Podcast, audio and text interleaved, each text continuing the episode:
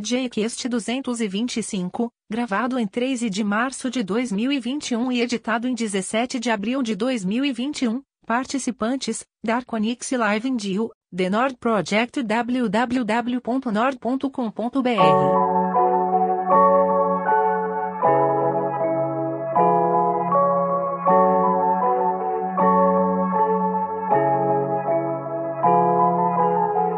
E aí pessoal, tudo bem? Vim aqui lembrar do Apoia-se, que ainda tá rolando, apoia.se barra. Uh, a gente ainda tá por volta ali da meta de equipamentos e o plano é comprar Blue Yetis em breve. Uh, um, já, já, já temos o suficiente para comprar, não rolou ainda porque, como eu tô aqui na Argentina, teve algumas dificuldades.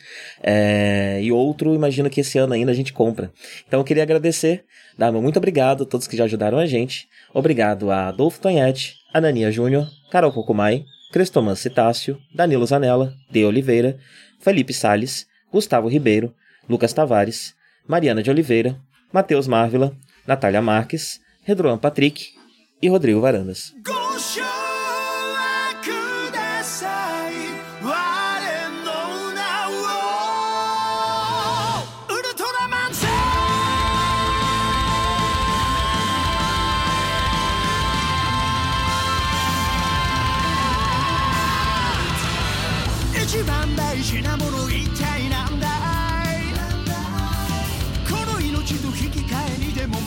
Ultraman Z! Ultraman Z! Finalmente, vamos falar de Ultraman aqui, né? Já faz o quê? Uns, umas cinco séries que eu tô acompanhando todo ano. É. Mas eu nunca consegui, sei lá, nunca consegui ter a vontade de falar sozinho. Agora que você viu, e por sorte, na melhor dos últimos tempos, É. é, vai ser legal a gente comentar. É. É, é meio triste saber que é a melhor dos últimos tempos, porque eu super me animei a ver mais, né? Aí, tipo assim, eu espero que as outras. Não, vou te falar um negócio, Próximas. não é a melhor de lavada, não, tá? Ah, Ela é tá. a melhor, Não, mas não é a melhor de lavada. Que bom, não é uma situação em que assim, tipo assim, ah, eu tô chegando em Kamen Rider aqui no build. Aí antes tem, sei lá. é, sei lá, eu esqueci qual, qual foi a última ruim mesmo, assim. Não, eu posso, outra. sei lá, das, das cinco que eu já assisti, eu posso te recomendar pelo menos mais outras duas que eu considero quase tão boas quanto. Não, na verdade eu tô com vontade porque é, Ultraman Z é, é, parece que faz parte dessa nova. Você, você vai me ajudar aqui a preencher esses gaps históricos, assim, né? Tá bom. Porque o Cristiano podia participar, né, com a gente. É verdade. Já que ele é eu o- não, posso nem chamar ele pra vir falar agora porque ele saiu pra fazer compras. Foda. É, mas eu sei, ele podia um dia, a gente podia fazer alguma coisa mais ampla, né, com relação ao Ultraman, Sobre Ultraman, chamar ele sim, e tal, sim, seria ele uma ideia. demais. É, o, porque eu realmente não vou voltar pra ver clássicos agora, pelo menos é, Orb, Did, de, né, de Orb pra frente eu pretendo ver todas agora, né, porque eu gostei muito de Ultraman Z, fiquei muito apaixonado. É, e assim, a história de por que que eu vi, né, foi engraçado, porque já faz um tempo que eu tenho vontade, né, de pegar uma dessas séries mais recentes de Ultraman pra assistir, porque é, você fala muito sobre, né? Você assiste e fala muito sobre, me dá curiosidade. E porque a gente fica muito preso com é, os tokusatsu da Toei, né? Com Metal Hero e com Sentai, com Kamen Rider. E às vezes é gostoso você ver um tokusatsu de televisão de outra outra parada, outra E franquia. Ultraman outra tem todo um outro sabor, né? Todo um Exato. tipo de produção, é tudo diferente. Tem a sua própria tradição, a sua própria história e tal, então.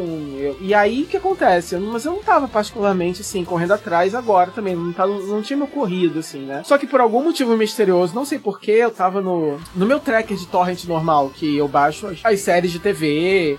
E os filmes que saem e tal. E aí eu tô sempre vendo é, os últimos releases pra ver o que tem aí, tá rolando pra eu poder. E por algum motivo alguém upou um torrent maravilhoso de 40 GB de Ultraman Z numa qualidade maravilhosa. E aí tava lá. E quando eu olhei assim, Ultraman Z, eu pensei assim, ué, por que que isso tá parecido aqui agora? Que série é essa? Por que que isso é especial, né? É. E aí, ah, beleza, é a mais recente, foi considerada muito boa. Ela ela é a primeira que foi, ela, ela me parece ser uma espécie espécie de esforço da Tsuburaya para ampliar um pouco, né, a, a, marca, introduzir novas gerações, trazer novos públicos, estão conseguindo, tô aqui, né? Apesar, de, enfim, tô chegando por uma via legal, mas assim, a, eles disponibilizaram, parece que no YouTube, né, para todo mundo. Sim, foi, foi colocado no YouTube, os episódios ficavam quatro semanas, depois eram retirados, e aí uhum. agora eles voltaram a postar para ficar de vez. Então, nesse uhum. momento, tá saindo no YouTube Ultraman Z, acho que eles estão tipo pelo episódio 6, 7, tá saindo um por semana, uhum. até uhum. Acabar, e pelo que eu entendi, dessa vez eles não vão retirar daqui a quatro semanas. Vão retirar só quando der vontade, né? Quem sabe que essas coisas não duram para sempre.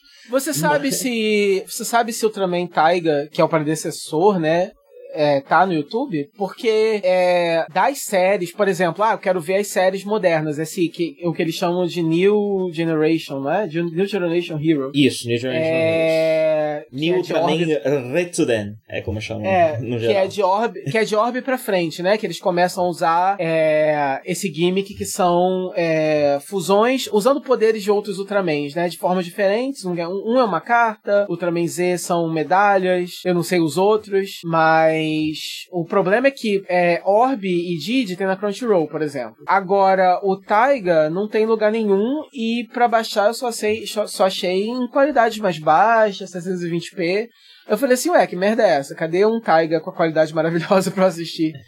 é... Será que tem no YouTube? É... Olha, o Taiga eu não tenho certeza se tem. Eu sei que você vai ter umas dificuldades, viu? Porque o Zeto, Bizarro. na verdade, no Taiga já começou um pouco, né? Mas o Zeto, uhum. principalmente, ele é essa, essa, essa, esse esforço para trazer novos públicos, inclusive internacionalmente. Porque uhum. houve um. As últimas três ou quatro séries, houve um limbo, né? Ultraman tinha. Todas elas saíram, saíram no Crunchyroll, mas aí do RB em diante. Então, RB e Taiga, né? São, são as duas que, que entraram nesse limbo, não uhum. saíram no Crunchyroll. E aí também não saíram de jeito nenhum mas o, internacionalmente. Mas o, mas o RB ainda tem no TV Nihon, por exemplo. Que eu sei que eu vi o primeiro episódio de RB lá atrás, há muitos anos atrás. O TV Nihon subiu bem devagar. Eu acho que eles acabaram é. finalmente, mas tipo, eles acabaram uhum. já tava começando o Zeta já. Aham. Uhum. Demorou, né? É um demorou, processo. demorou. O Taiga é. você tem que pegar o que tiver mesmo, viu? Eu acho que é. não vai ter no YouTube, não.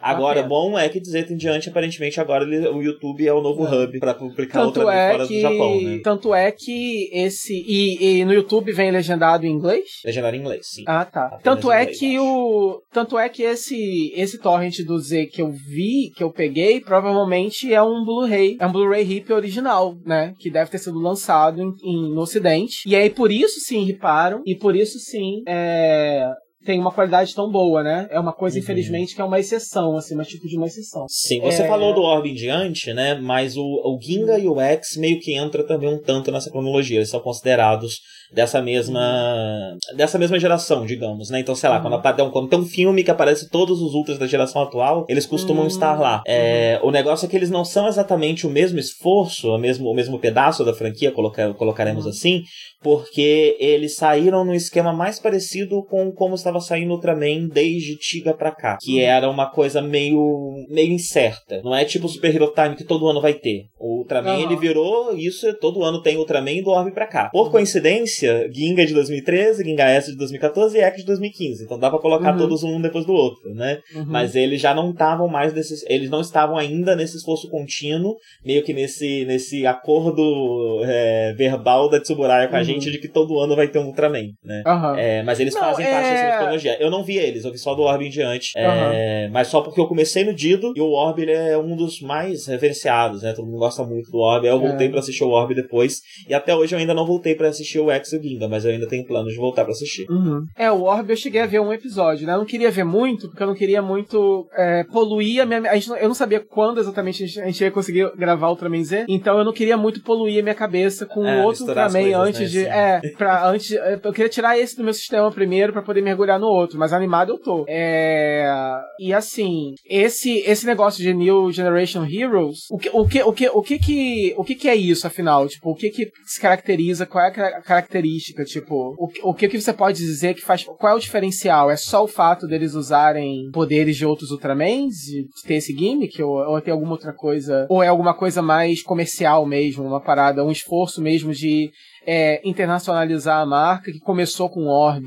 Você tem alguma ideia? É... Não, as duas coisas são basicamente as duas coisas que você falou. Porque uhum. o, o, o Ginga é quem estabelece esse o Ultraman que se transforma com poderes de Ultramans anteriores, né? Ah, tá. É, ele é o primeiro, ele tem um quê meio especial, né? Ele é meio comemorativo, parece um pouco o Gokaidia Uhum. das ideias. E é quem Uhum. traz esses elementos que permanece de formas variadas, né? Daí em diante.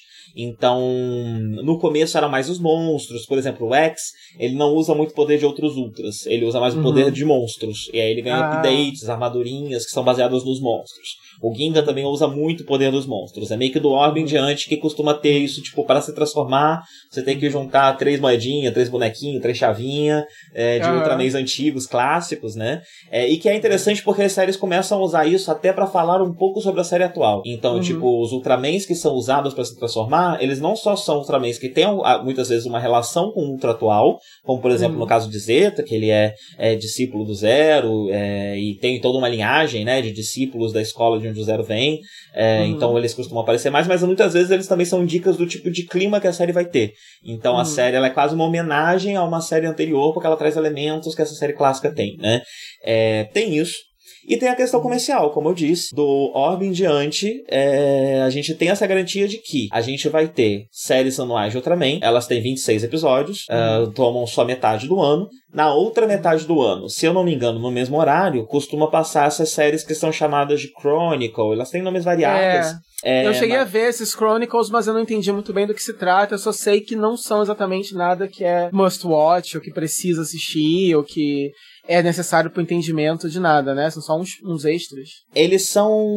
é, é, varia, viu? Eu não entendi Porque muito bem qual, qual é desse tem, du- tem duas coisas diferentes. É, A Hum. primeira coisa que eu tô falando, e eu não vou saber exatamente os nomes que tem, porque essas mesmas eu nunca assisti, mas eu sei Uhum. que quando não tá tendo Ultraman na TV, estão passando esses programas que são basicamente dubladores de Ultras, muitas vezes do Zero ou de outros Ultras, né? Uhum. É, comentando histórias clássicas dos Ultraman, falando de monstros que são muito consagrados. Então é quase um programa de trivia sobre a franquia Ultraman, que normalmente tá é, trabalhando com elementos que foram importantes na série que acabou de acabar e trazendo elementos que vão ser relevantes para a série que vai começar. Então, se você é uma criança de hoje em dia que não, nunca viu um Ultraman clássico, você vai assistir, você assistindo esse negócio, você vai estar sendo meio que assistindo uma aulinha para conseguir pegar as referências que vão estar na série que está por vir, né? Uhum. E muitas vezes serve de dica também do que, que vai vir adiante e tal.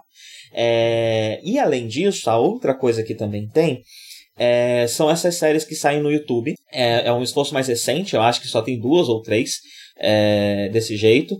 Ah, a desse ano se chama Ultimate Conspiracy. É, e elas são séries crossover de Ultramans. Então elas costumam ter episódios curtos, tipo de 10 minutos, é, que, que trazem Ultra pra caralho. Então você vai ver todos os Ultras que você puder imaginar. Eles vão estar lá. É, e é um crossoverzão. Só que isso em formato de série, não em formato de, de, de filme. E muitas vezes elas conversam com a trama da série atual, às vezes com a trama da série anterior, aproveitam para trazer outras novos que nunca. Essa, essa atual, por exemplo, a Ultimate Conspiracy, ela apresentou em live action uma série de ultras que nunca tinham aparecido em live action antes.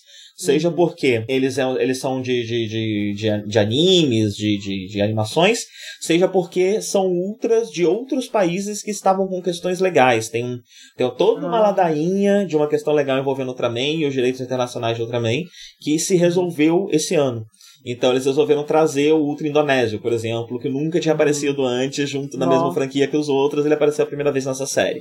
Então é, materi- tipo, é tipo o Homem-Aranha no Aranha Verso que resolve trazer o Homem-Aranha japonês e tal. Ainda que não tenha o mesmo, a me- as mesmas implicações e os mesmos impedimentos legais, é só uma questão mesmo de. Mas mesmo assim, né? Parece, né? Tipo, você pegar coisas que fizeram com esse personagem em outros lugares e meio que canonizar. Isso. E são de fato Uhum. canonizadas. Então, se você quer pensar o multiverso Ultra, são essas séries que estão construindo o multiverso Ultra. A Uhum. série semanal que passa na TV, ela tem conexão com o multiverso, mas ela não vai trabalhar tão profundamente esses assuntos, né? Uhum. Ela vai trazer um Ultra de vez em quando. Então, por exemplo, a Zeta tem o Zero, tem o Dido, que reaparece, né? Uhum. É, e ela Tem tá o Ace. O Ace aparece também, e ela tá conectada É. com essas coisas. É, mas, a- mas não é o grande assunto dela ser um grande crossover. Essas outras séries são um grande crossover e elas estão lá meio que pra build up mesmo o, o, o, o Uhum. multiverso ultra, né? Que é um negócio que eles começaram a organizar do zero pra cá. Do zero ele Mas surge- é. ma- Mas é interessante porque o que acontece, né? É, apesar de é, Ultraman e,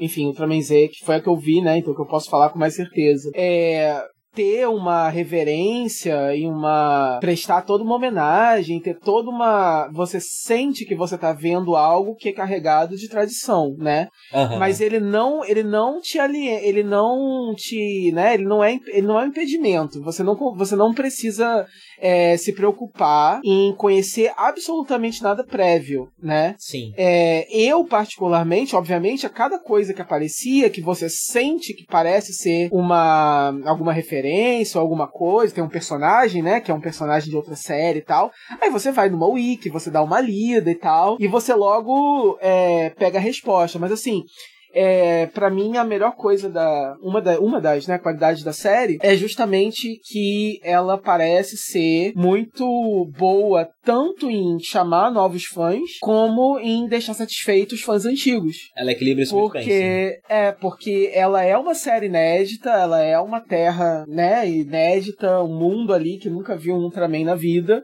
E esse Ultraman tá chegando pra proteger. Então você nunca viu Ultraman na vida, você pode é, parar pra assistir essa série. Ela vai te dar tudo que você precisa, você não vai ficar boiando em nada, né? Mas, obviamente, se você quiser alguma coisa. Agora, a única coisa que você tem que saber, óbvio, é que existiram Ultramans antes desse. Mas isso aí putz. você sabe. É, duh. Mas isso aí você sabe, né? Você, isso, isso aí é o mínimo do mínimo. Você sabe que você não tá vendo algo que tá sendo inventado agora. É, mas É, fora e sei lá, isso. ao contrário dos Kamen Riders e dos Sentais, no geral os Ultraman se passam numa mesma cronologia, né? Aham. É, então você não vai ser só no filme que você vai ver o crossover, é normal na Aham. série de vez em quando ter uma referência ao Ultraman antigo. Uhum. E os monstros, né? Que, que a maioria deles são monstros clássicos que estão sempre se repetindo, né? E eu lembro É, que na. Hum, fala. quando você começou a assistir, né? Você se chocou um pouco com o design, porque muitas É. vezes tem um design antiquado. No, no geral, a É. tradição é você atualiza a Switch para a tecnologia de Switch de hoje em dia, mas você Uhum. mantém o design o mais fiel possível ao design oficial. É. é, não, então, eu vou, eu vou, eu vou, eu vou comentar um pouco disso na, na, na parte, assim, negativa, que é só um nitpick que eu tenho, né? Mas, mas antes de chegar lá, né, só deixa claro que, apesar, assim, é, a intenção desse, desse, desse review aqui é realmente chamar pessoas pra assistir. Tanto é que eu vou tentar, mesmo nós dois temos, tendo assistido, né, a série, eu vou tentar manter o máximo, assim, de. Eu vou falar pontos gerais da série inteira, né? Temáticas e tal. Mas eu vou tentar não entregar nada, porque eu realmente quero que as pessoas se animem de assistir. É, porque foi a minha experiência, né? E eu quero compartilhar essa experiência com vocês. Então, é, é, então assim, então eu tô, assim, eu tô falando de um ponto de vista que de alguém que não, eu não tenho uma história com o Ultraman, ao contrário de, de é, Sentai e Kamen Rider, o Ultraman não foi uma coisa que eu cresci assistindo, né? Uhum, É, foi, é, foi uma coisa que. Como é que é o nome desse tipo? Eu tenho aqui aberto, peraí. É, o- é o, o gênero de herói que cresce. É o gigante. Dai, Dai, Dai, Dai, Dai o quê? Tá a Wikipedia aberta aqui justamente pra eu não, pra eu não esquecer esse termo. E aí eu não tô achando esse termo. É, o, o Kaiju é, abri- da- é da Kaiju, né? Agora o, Kaiju, é. o herói eu não sei. É porque eu não abri. a Kyodai. Kyodai Hero. É, é. É porque eu abri a, página da Wiki do Ultraman Z, não da Ultra Series. É isso, que é o da Hero. O, o, esse tipo de gênero que eu conheço, é, que foi da minha infância, foi o Spectre Man. Você Uhum. conhece Spectre Man? Já ouviu Conheço, falar? mas também não via. É, então, é uma parada que passou aqui no Brasil, assim, eu, eu, eu fui aprender agora. Inclusive, o engraçado é que Spectre Man é um desses tokusatsu do Brasil, né? Jaspion, Changeman, é um desses do Brasil, que, que, que, que, os, que os nerdão de tokusatsu brasileiros gostam, né? Então, é, é, curiosamente, é um dos poucos casos onde a Wikipedia brasileira de Spectre Man é mais completa do que a americana. Você Aham. tem, você tem alguém muito mais apaixonado que escreveu aquele artigo do que qualquer um é, de língua inglesa, que, que né, ninguém se deu trabalho por lá. Aqui não, aqui a galera. Então, é até coisas que eu não sabia. Por exemplo, que Spectrum Man já passava é, no Brasil muito antes de eu nascer, coisas assim, né? Tipo, eu vi criança, tava passando, mas. Mas você tava É, a história, exato, a história dessa série no Brasil me precede em alguns anos e tal. E é, o- é o mesmo esquema de Ultraman, inclusive é interessante porque tem uma temática de. O, o vilão de Spectre Man, ele é o Thanos, né? Ele, ele, ele, ele quer salvar a terra dos humanos, porque tava muito em alta na época esse papo de poluição. Isso ano, anos 70, né? Final dos anos 70.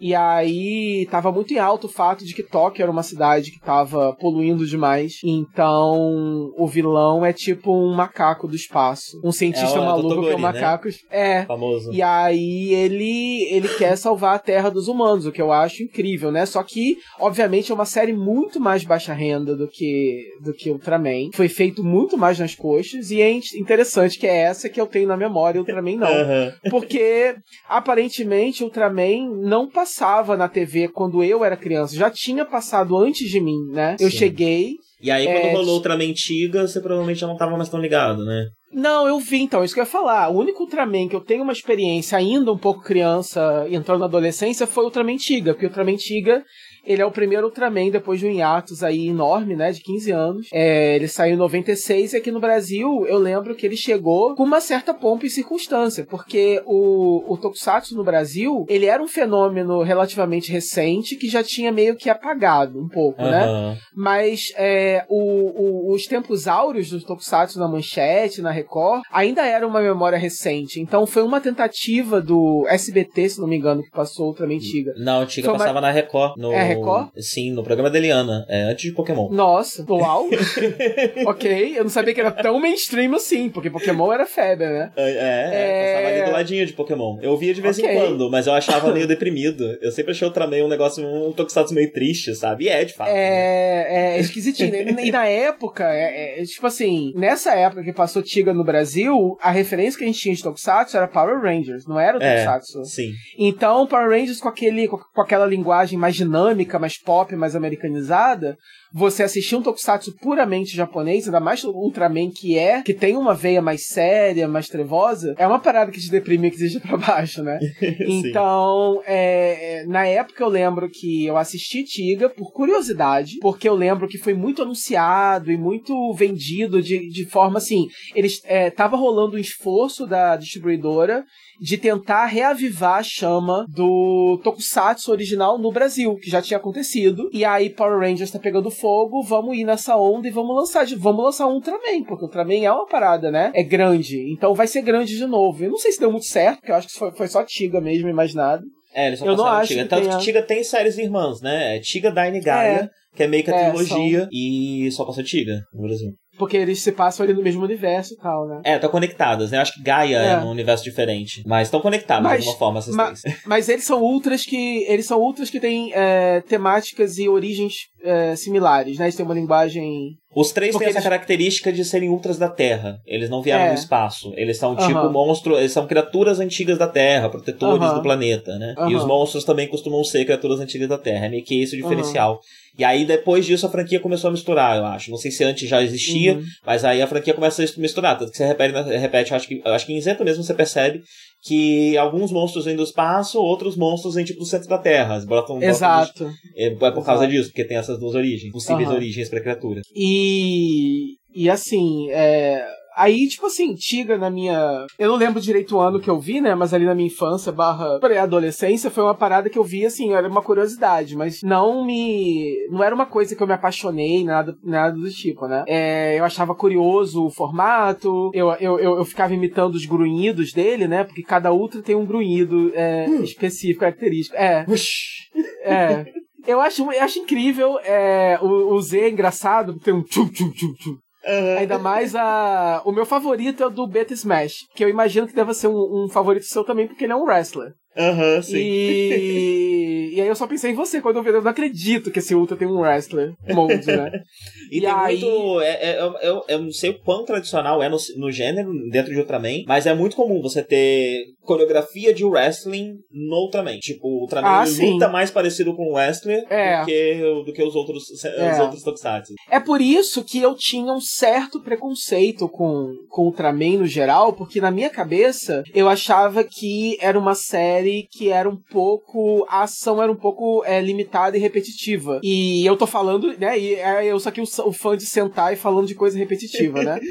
Mas, mas é porque na minha cabeça era só tipo assim: ah, é aquele bicho gigante fazendo os movimentos meio lento, com um monstro esquisito, e aí tem umas paradas assim mesmo, né? De pegar pelo pescoço, jogar no chão. Eu não achava que era algo muito dinâmico, entendeu? Era, Aham. Eu achava que era algo um pouco mais lento. Mas isso era só um preconceito mesmo, de uma lembrança emocional. É, como você mesmo errada. disse, né? Na época você a referencial era muito brilhante, né? Muito É. escalafobético, colorido, né? E aí vem uma É. coisa um ritmo um pouco mais lento e tal, a criança acha esquisito, né? Exatamente, e eu não tava esperando. É, Eu, eu, inclusive, eu comecei a ver Ultraman Z com a mente aberta, com o coração aberto. É, eu não tava vendo pra falar mal, tava vendo pra curtir, porque agora tudo que eu vejo é só pra curtir. Eu não tô com a saúde mental pra ver coisa ruim. É. Ah, ninguém, Então eu sou- ninguém tem tempo pra isso, né? Pelo amor de Deus. Exato, exato. Então, assim, eu já queria tá muito. Eu queria muito gostar. a Make no mistake. Eu só vi o segundo episódio que eu gostei do primeiro, e o terceiro que eu gostei do segundo, e assim vai, né? Aham. Mas. é, mas eu não esperava que eu fosse encontrar cenas de ação tão interessantes, tão dinâmicas, conceitos tão interessantes, etc. Olha, eu vou te É, falar que pra mim já é o motivo, motivo mais do que o suficiente pra se, pra se assistir um Ultraman. As maquetes são impecáveis. É um trabalho de detalhamento surreal, surreal. Eu não, não tem Ah. nada nem remotamente parecido no Super Sentai, mano. Não. É, tipo, tem, tem- eles fazem a- as bicicletinhas, eles fazem de vez em quando tá rolando uma luta e tem os prédios, aí é como se a câmera estivesse dentro de um prédio, eles preparam um escritóriozinho, eles botam um papel dentro da maquete. Tem- eu tava reparando em Zeto mesmo, tem um, tem um que tem um aquário, e o aquário tem água de verdade dentro. mano. Uhum. É um cuidado muito delicado, né? E esses dias eu descobri por quê. O, o Eiji Tsuburaya, o fundador da Tsuburaya Productions e criador de Ultraman, é, ele começou a sua carreira com o Godzilla, com o primeiro Godzilla. Hum. E ele foi chamado pra fazer os efeitos especiais, porque ele tinha feito uma- umas maquetes de guerra, de navio, esse tipo de coisa, ele gostava muito, né? Isso Uhum. chamou muita atenção por ser muito fiel, muito detalhado, muito cuidadoso. Uhum. E por causa disso ele entrou. Então, é meio que uma marca da, da Tsuburaya Productions ser muito cuidadosa nessa tradição de maquete, porque não é só a tradição japonesa de Tokusatsu de, de fazer maquetes, é a tradição específica do Tsuburaya e o cuidado específico que ele coloca nesse tipo de produção. É. Não, isso, isso é uma coisa que, que eu ia comentar também, né? É, uma das coisas que mais me impressionaram é que, por exemplo, é, em Sentai você tem a coisa do monstro gigante, né? Mas é só um monstro que fica gigante, aí tem a luta, e muitas são legais, eles também têm um cuidado é, com as miniaturas, com as maquetes, tem muita coisa ali realmente que você pode, né, ver. Agora, Ultraman é tipo uma outra parada, né? Porque os Aham. monstros, eles não são. Eles são realmente. É, é, to- é to- todos eles são essa vibe Godzilla, né? Eles são esses titãs que ou vêm do espaço ou moram na Terra. Eles são espécies, eles são criaturas, eles são animais, eles são, né? Eles têm Aham. diferentes conceitos, mas eles não necessariamente são ruins ou são soldados de um império maligno ou coisa parecida. Eles são uma criatura com uma individualidade, com um nome, com uma história, com tudo, né? E a Sim. maioria deles, todos eles são clássicos e tal, da série, etc. E aí o que acontece? Tem, eles conseguem filmar de uma forma que você realmente tem essa, esse escopo de um filme de desastre, né? Inclusive, Aham. eu, eu vi uma. Eu vi um comentário dizendo, né, que o Ultraman é conhecido como um herói que, por exemplo, se preocupa muito com é, a, o bem-estar das, das pessoas, que tenta levar a luta pra um lugar mais separado. Só que assim, não sei que Ultraman é esse, porque o Z ele cai nos prédios toda hora, ele quebra a cidade inteira. Não é, É, culpa dele. Pelo que eu li, é um elemento de séries mais recentes. Porque eu lembro que quando eu É. comecei a assistir, as pessoas estavam comentando como que o, o, o Ultraman estava começando a ter mais lutas Aham. urbanas na cidade. Aham. E aí, desde então, meio que virou padrão. É, Porque aquele negócio, o prejuízo é foda, porque eles destroem, ele cai na moral nos prédios, destrói tudo, e como você falou, tem esses. Tem essas cenas que são de dentro do escritório. Tem uma cena muito legal, né? Que eles. Eles. Eles. eles tem tipo assim, a câmera tá num estacionamento, assim, tem umas lojinhas com bicicletários, carros estacionados e tal, né? E é tudo miniatura. E aí, tá, isso tá em primeiro plano. Em segundo plano tá o Ultraman é, enfrentando o Kaiju. E aí você tem umas pessoas correndo ali no fundo verde, inseridas ali na miniatura, né? E são, inclusive, umas pessoas meio nerd, porque nesse mundo em que é, criaturas são comuns, acontecem, se manifestam, existem pessoas que são nerds de kaiju, inclusive uma das personagens, né, que eu vou até comentar sobre ela. É, ela é tipo uma cientista, mas ela é tipo uma nerdona, ela que sabe o nome do bicho, ela que sabe quem é, o que ele faz, enfim. E Aham. aí tem uma galera tirando foto, e aí o Ultraman cai assim, inclusive é a forma Beta Smash dele, né? Então ele cai, tum, tum, tum. E aí, aí, quando ele cai, as bicicletinhas tudo vai pro alto, os carros vão pro alto, e os turistas estão lá tirando foto, sai correndo. Então, assim, eles têm uma preocupação muito é, cuidadosa e criativa de criar, recriar essas maquetes é, nos mínimos detalhes, mas filmar de uma forma que você realmente tem essa sensação de que é uma coisa grandiosa acontecendo ali, entendeu? Sim. Não é uma coisa E tão, toda luta, assim, né? Não é um monstro da semana, ou Ultraman papo e acabou. Não. Não. Todos eles são. Eles, eles, eles, É. eles são assustadores, né? Eles, eles têm realmente um peso. Esse bicho É. tá aqui é um problema, de verdade. Não é só Exato, quinta-feira. Exato.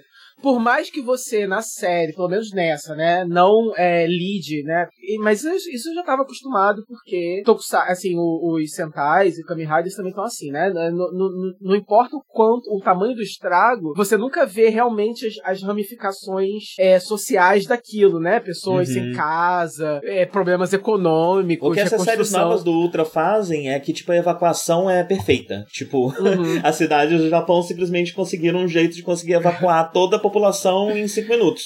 Tanto que só fica os nerds, tipo, o pessoal que tá é querendo ver o monstro, porque É todo vibe mundo... Evangelion. É vibe Evangelion, vai todo mundo pra baixo da terra, né? Aham. É, mas aí, tipo assim, o interessante de falar isso, de que todo monstro é uma situação, é que, é, por exemplo, a gente tá sempre reclamando que Sentai ultimamente, ah, porque Sentai não tá tendo uma, uma mitologia central, tá focando mais em episódios, é mais episódico agora, e isso faz ser um pouco chato, né? É, Ultraman é interessante porque ele é uma estrutura episódica, ele tem uma mitologia, Ultraman Z pelo menos, né? Ele tem uma mitologia central é, que é muito. é, que não é muito proeminente, que é bem básica. Mas assim, a série é, ela é majoritariamente episódica, só que é o suficiente, né? Porque a, os episódios em si são tão interessantes, as histórias são tão interessantes, os monstros têm uma individualidade específica, a forma de lidar com o monstro é específica, a situação que se cria, não existe um padrão, né? Aham. Existem os clichês, existem os clichês, lógico, mas assim, obviamente, em algum momento ele vai se transformar, em algum momento ele vai usar as medalhas, em algum momento, blá blá blá. Só que assim, cada situação é uma situação e de vez em quando e ele sabe equilibrar muito bem. Então, por exemplo, tem um tem um dois ou três episódios que são só criaturas, são só episódios. Eles- são ótimos por si só, você não tá cansado. Mas aí, antes de dar a chance de você se cansar, tem um episódio que rola um crossover, ou então ele debuta uma forma nova, ou então Uhum. tem um episódio de mitologia que é interessante, então é muito bem equilibrado. Ou E esse monstro aqui que- não vai dar pra, pra, pra, pra destruir sem a ajuda desse personagem. Aí tem todo um É. de desenvolvimento do personagem que normalmente tá lá só fazendo um elenco de apoio, mas que é crucial pra destruir esse monstro específico, porque esse monstro tem uma particularidade específica, né? Você citou Evangelion, Exatamente. Evangelion se inspira demais em Ultraman. E Ah, Evangelion também é assim, né? Cada anjo também é um problema, e cada anjo É. vai resolver de um jeito diferente. E é de Ultraman isso daí. É, é. Então, assim, por mais que no final das contas ele use o, o golpe lá de sempre, ou blá blá blá, mas ainda assim, e, e isso é interessante também, é, eu não sei direito se as formas dele e os poderes de cada forma realmente fazem um sentido de acordo com os poderes dos ultras que ele tá, que ele tá pegando. Fazem. Se isso realmente, ou se é aleatório. Fazem sentido, fazem sentido. Então, É, imagino a forma, a forma que é bruta, né? Como é que é o nome que você, você- Aham. você É o é o Beta, Beta Smash. Eu só Ela- lembro desse também. Ela usa Que é o meu favorito. ultras, ela usa ultras que são conhecidos por serem muito físicos, né? Que é uma Ah. característica de ultras com muita cor vermelha. Sempre que você vê um ultra com muita cor vermelha, ele provavelmente é mais porradeiro. Enquanto o ultra com mais cor azul, ele vai ou soltar mais poderzinho ou ser mais ágil. Quando abrir aqui uma lista de, de formas dele pra poder ver, porque tem uma. A forma mística, né? Que é a forma É. que usa o Dyna, o, o Gaia e o, e, o, e o. Tiga. Eles usam elementos desses três também, porque eram ultras conhecidos por tirar poderes da cartola de vez em quando, né? É. Então eles usam essa característica dele pra, pra forma. Costuma ter, costuma ter uma lógica assim. Tá dizendo aqui na, na, na Wiki que cada forma deles é, tenta representar também uma das três eras da, da monarquia japonesa recentes, né? Então, Sim, o que é o o- primeiro da Reiwa esse, né? É, sentido. então o Gama, o Gama, o Beta Smash é Showa, o Gama Future é Heisei e o Alpha Edge é o Reiwa. Então, Uhum. Make sense. É. É, eu ta- mas assim, é, independente, assim, eu tava me perguntando, né, o, o- é, se realmente é aleatório, se realmente quem é fã de Ultraman consegue reconhecer no visual e nas habilidades daquele Ultra os Ultras que ele tá usando, se realmente eles têm esse cuidado, né? É bom saber que eles têm, Tem. é um valor a mais que agrega, mas de qualquer forma, se você não conhece, não faz muita diferença. O importante é que, mesmo ele, ele tendo as mesmas, os golpes e tal, eles têm um cuidado de botar, assim, a forma como ele derrota derrota, ou como ele pelo menos lida com a situação de cada monstro, porque também nem todo monstro precisa ser derrotado, porque, enfim, tem várias questões. Ela é única, né? Não é a mesma coisa que Sentai, por exemplo, que você sabe qual é o golpe. Ele vai dar a espada, sei lá o que, smash. Porque é a né? melhor forma que tem no momento, é isso. É, do. É, Uhum. tipo, não, eles realmente se preocupam em. é, tem episódios que você fica assim, como que ele vai derrotar esse monstro? Não tem como, né? E tem, a- e tem, e tem esse, essa, essa marca do Ultraman, que é o fato de que é, ele tem um limite de tempo pra funcionar, né? Isso aí eu já conhecia. A luz dele começa a piscar, a energia tá acabando, e dá um desespero quando a energia tá acabando.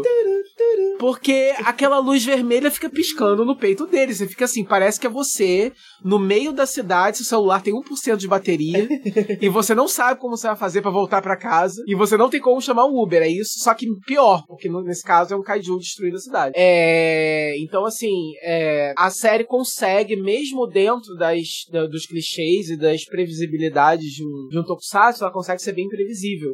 E isso que te mantém. E eu acho que isso é graças ao é, número reduzido de só 25 episódios. Eu acho que isso é Sim. o essencial. E eu me pergunto até se a Toei não tava na hora de começar a Nossa, rever. né? Esse esquema é muito bom. Esse esquema é muito bom. Eu acho que é um Exato. que revolucionou também. Eu não quero, eu não quero o, eu não quero o cancelamento de Sentai nem de Kamen Rider de forma alguma. É, mas eu acho que se ao invés desse esquema de 50 episódios e aí acabou um no sábado, sábado seguinte já começa o outro, eu acho isso uma loucura. Por que, que ao invés disso você não, você não intercala? Você tem um Sentai e um Kamen Rider e um Metal Hero, alguma coisa assim, tipo assim, Aham. todas elas com 20 e poucos episódios e aí você vai intercalando e, e aí você dá tempo de cada uma delas ser um evento. Sim. Porque é isso que o Ultraman é, né? Você, você, você teve o Ultraman Z. Você, foi, foi o Ultraman de 2020, né? E daí agora a gente tá aqui. ah, os fãs podem especular o que, que vai ser do próximo. Eu não sei se já tem alguma notícia se alguém Ainda sabe não. pra onde vai. Mas é isso, entende? Você tem certeza que vai continuar, porque é uma coisa lucrativa, né? O foda é que é isso, né? O Japão, ele não, não é igual aos Estados Unidos, que, que renova a série e você já sabe que ela vai acontecer, né? É uma coisa que te, que te dá um certo desespero. Qualquer uma pode ser a última. Então o esquema da Toei é interessante porque você sempre sabe que vai ter outra, né? É, Mas mas, ao mas mesmo o Ultraman já tá tempo- bem garantido já hoje em dia, viu? Já, Não, já, já, já, já, já foi tantos anos seguidos, né, funcionando, Uhum. Que, por- a não ser que as séries comecem a dar muito errado, né, e a gente sa- saiba que, olha, as séries realmente estão indo muito mal, e não é o caso, é, não tem muito por que temer, eu diria. Por enquanto tá, tá, tá, tá regradinho. Ainda mais agora que eles estão no começo e Ultraman Z. Na verdade, se o Ultraman Z realmente foi considerado uma das melhores dos últimos tempos e realmente trouxe gente nova, né? Então. Mas assim, a gente falou até agora e eu não falei da porra da história da série. Sim, mas foi bom porque a Nem gente falou de características que toda série de Ultraman tem. Então, tipo, a É. gente começou falando, eu falei que ia ser especialmente boa, mas tudo isso que a gente comentou, qualquer Ultraman, pelo menos no mais recente que você pegar, você É. pode ter certeza que isso vai ter. Tudo isso que a gente falou É. vai ter. Então, por si É. só, já, já é muita coisa, né? Já é muito, muito É, interessante. sim. É, bem, uma coisa que eu sei que é um clichê de Ultraman, mas aí eu me espantei de descobrir que não é sempre esse o caso, é que o Ultraman da vez, ele sempre se funde com o humano. É sempre uma parceria, né? Aham, tem um hospedeiro. É, mas aí Mas eu não é descobri o que. É, e aí eu caí pra trás quando eu vi que o Orb mesmo já não é assim. Ele é um Ultraman que se disfarça de humano. Ele tem uma Sim. forma humana. Então aí mesmo eu já caí pra trás. Eu falei, nossa, eu não sabia que eles. É, eles. Eles. É, como fala? Eles não usavam esse clichê o tempo todo e, e de forma tão recente, né? Que Orb mesmo já não é assim. Sim, né? nas séries Então- mais recentes eles quase alternam e acontece de na série ter os dois. Dido, por exemplo, o Dido é, o, é a forma humana dele, ele é um Ultra com uma forma humana, enquanto o Zero tem um hospedeiro. Hum, eu nem sabia que o, que o Didi era, era humano. E Quando ele apareceu na série, eu achei que ele fosse só o humano hospedeiro que resolveu viajar com o Ultraman pra sempre. Não. Não, legal. É, mas é isso, tipo, mas aí o Z nesse caso é como eu me lembrava. Então não foi um choque muito grande, porque isso eu lembrava, né? É, então, assim, Ultraman Z é uma série que tá comemorando 10 anos do aparecimento lá do Ultraman Zero, que foi um filme, não é isso? Foi, o primeiro aparecimento do Zero foi um filme. O, o Zero não tem uma série própria. Ele não tem, uma série, né? Ele tem vários filmes em que ele aparece, ele aparece muito nesses crossovers, né? Porque ele é um dos Uhum. Ultras conhecido por ter capacidade de, de viajar entre as dimensões. É, Uhum. E ele é um personagem recorrente em Dido. Então, então só pra também é, é, é, situar as pessoas, é, Ultraman é o seguinte: obviamente, com o passar dos tempos, quando foi começando a sair Ultraman, eles não tinham uma preocupação. Tem essa lógica japonesa de fazer de novo uma série, né? Com o mesmo herói com o mesmo conceito, só que é outro herói, né?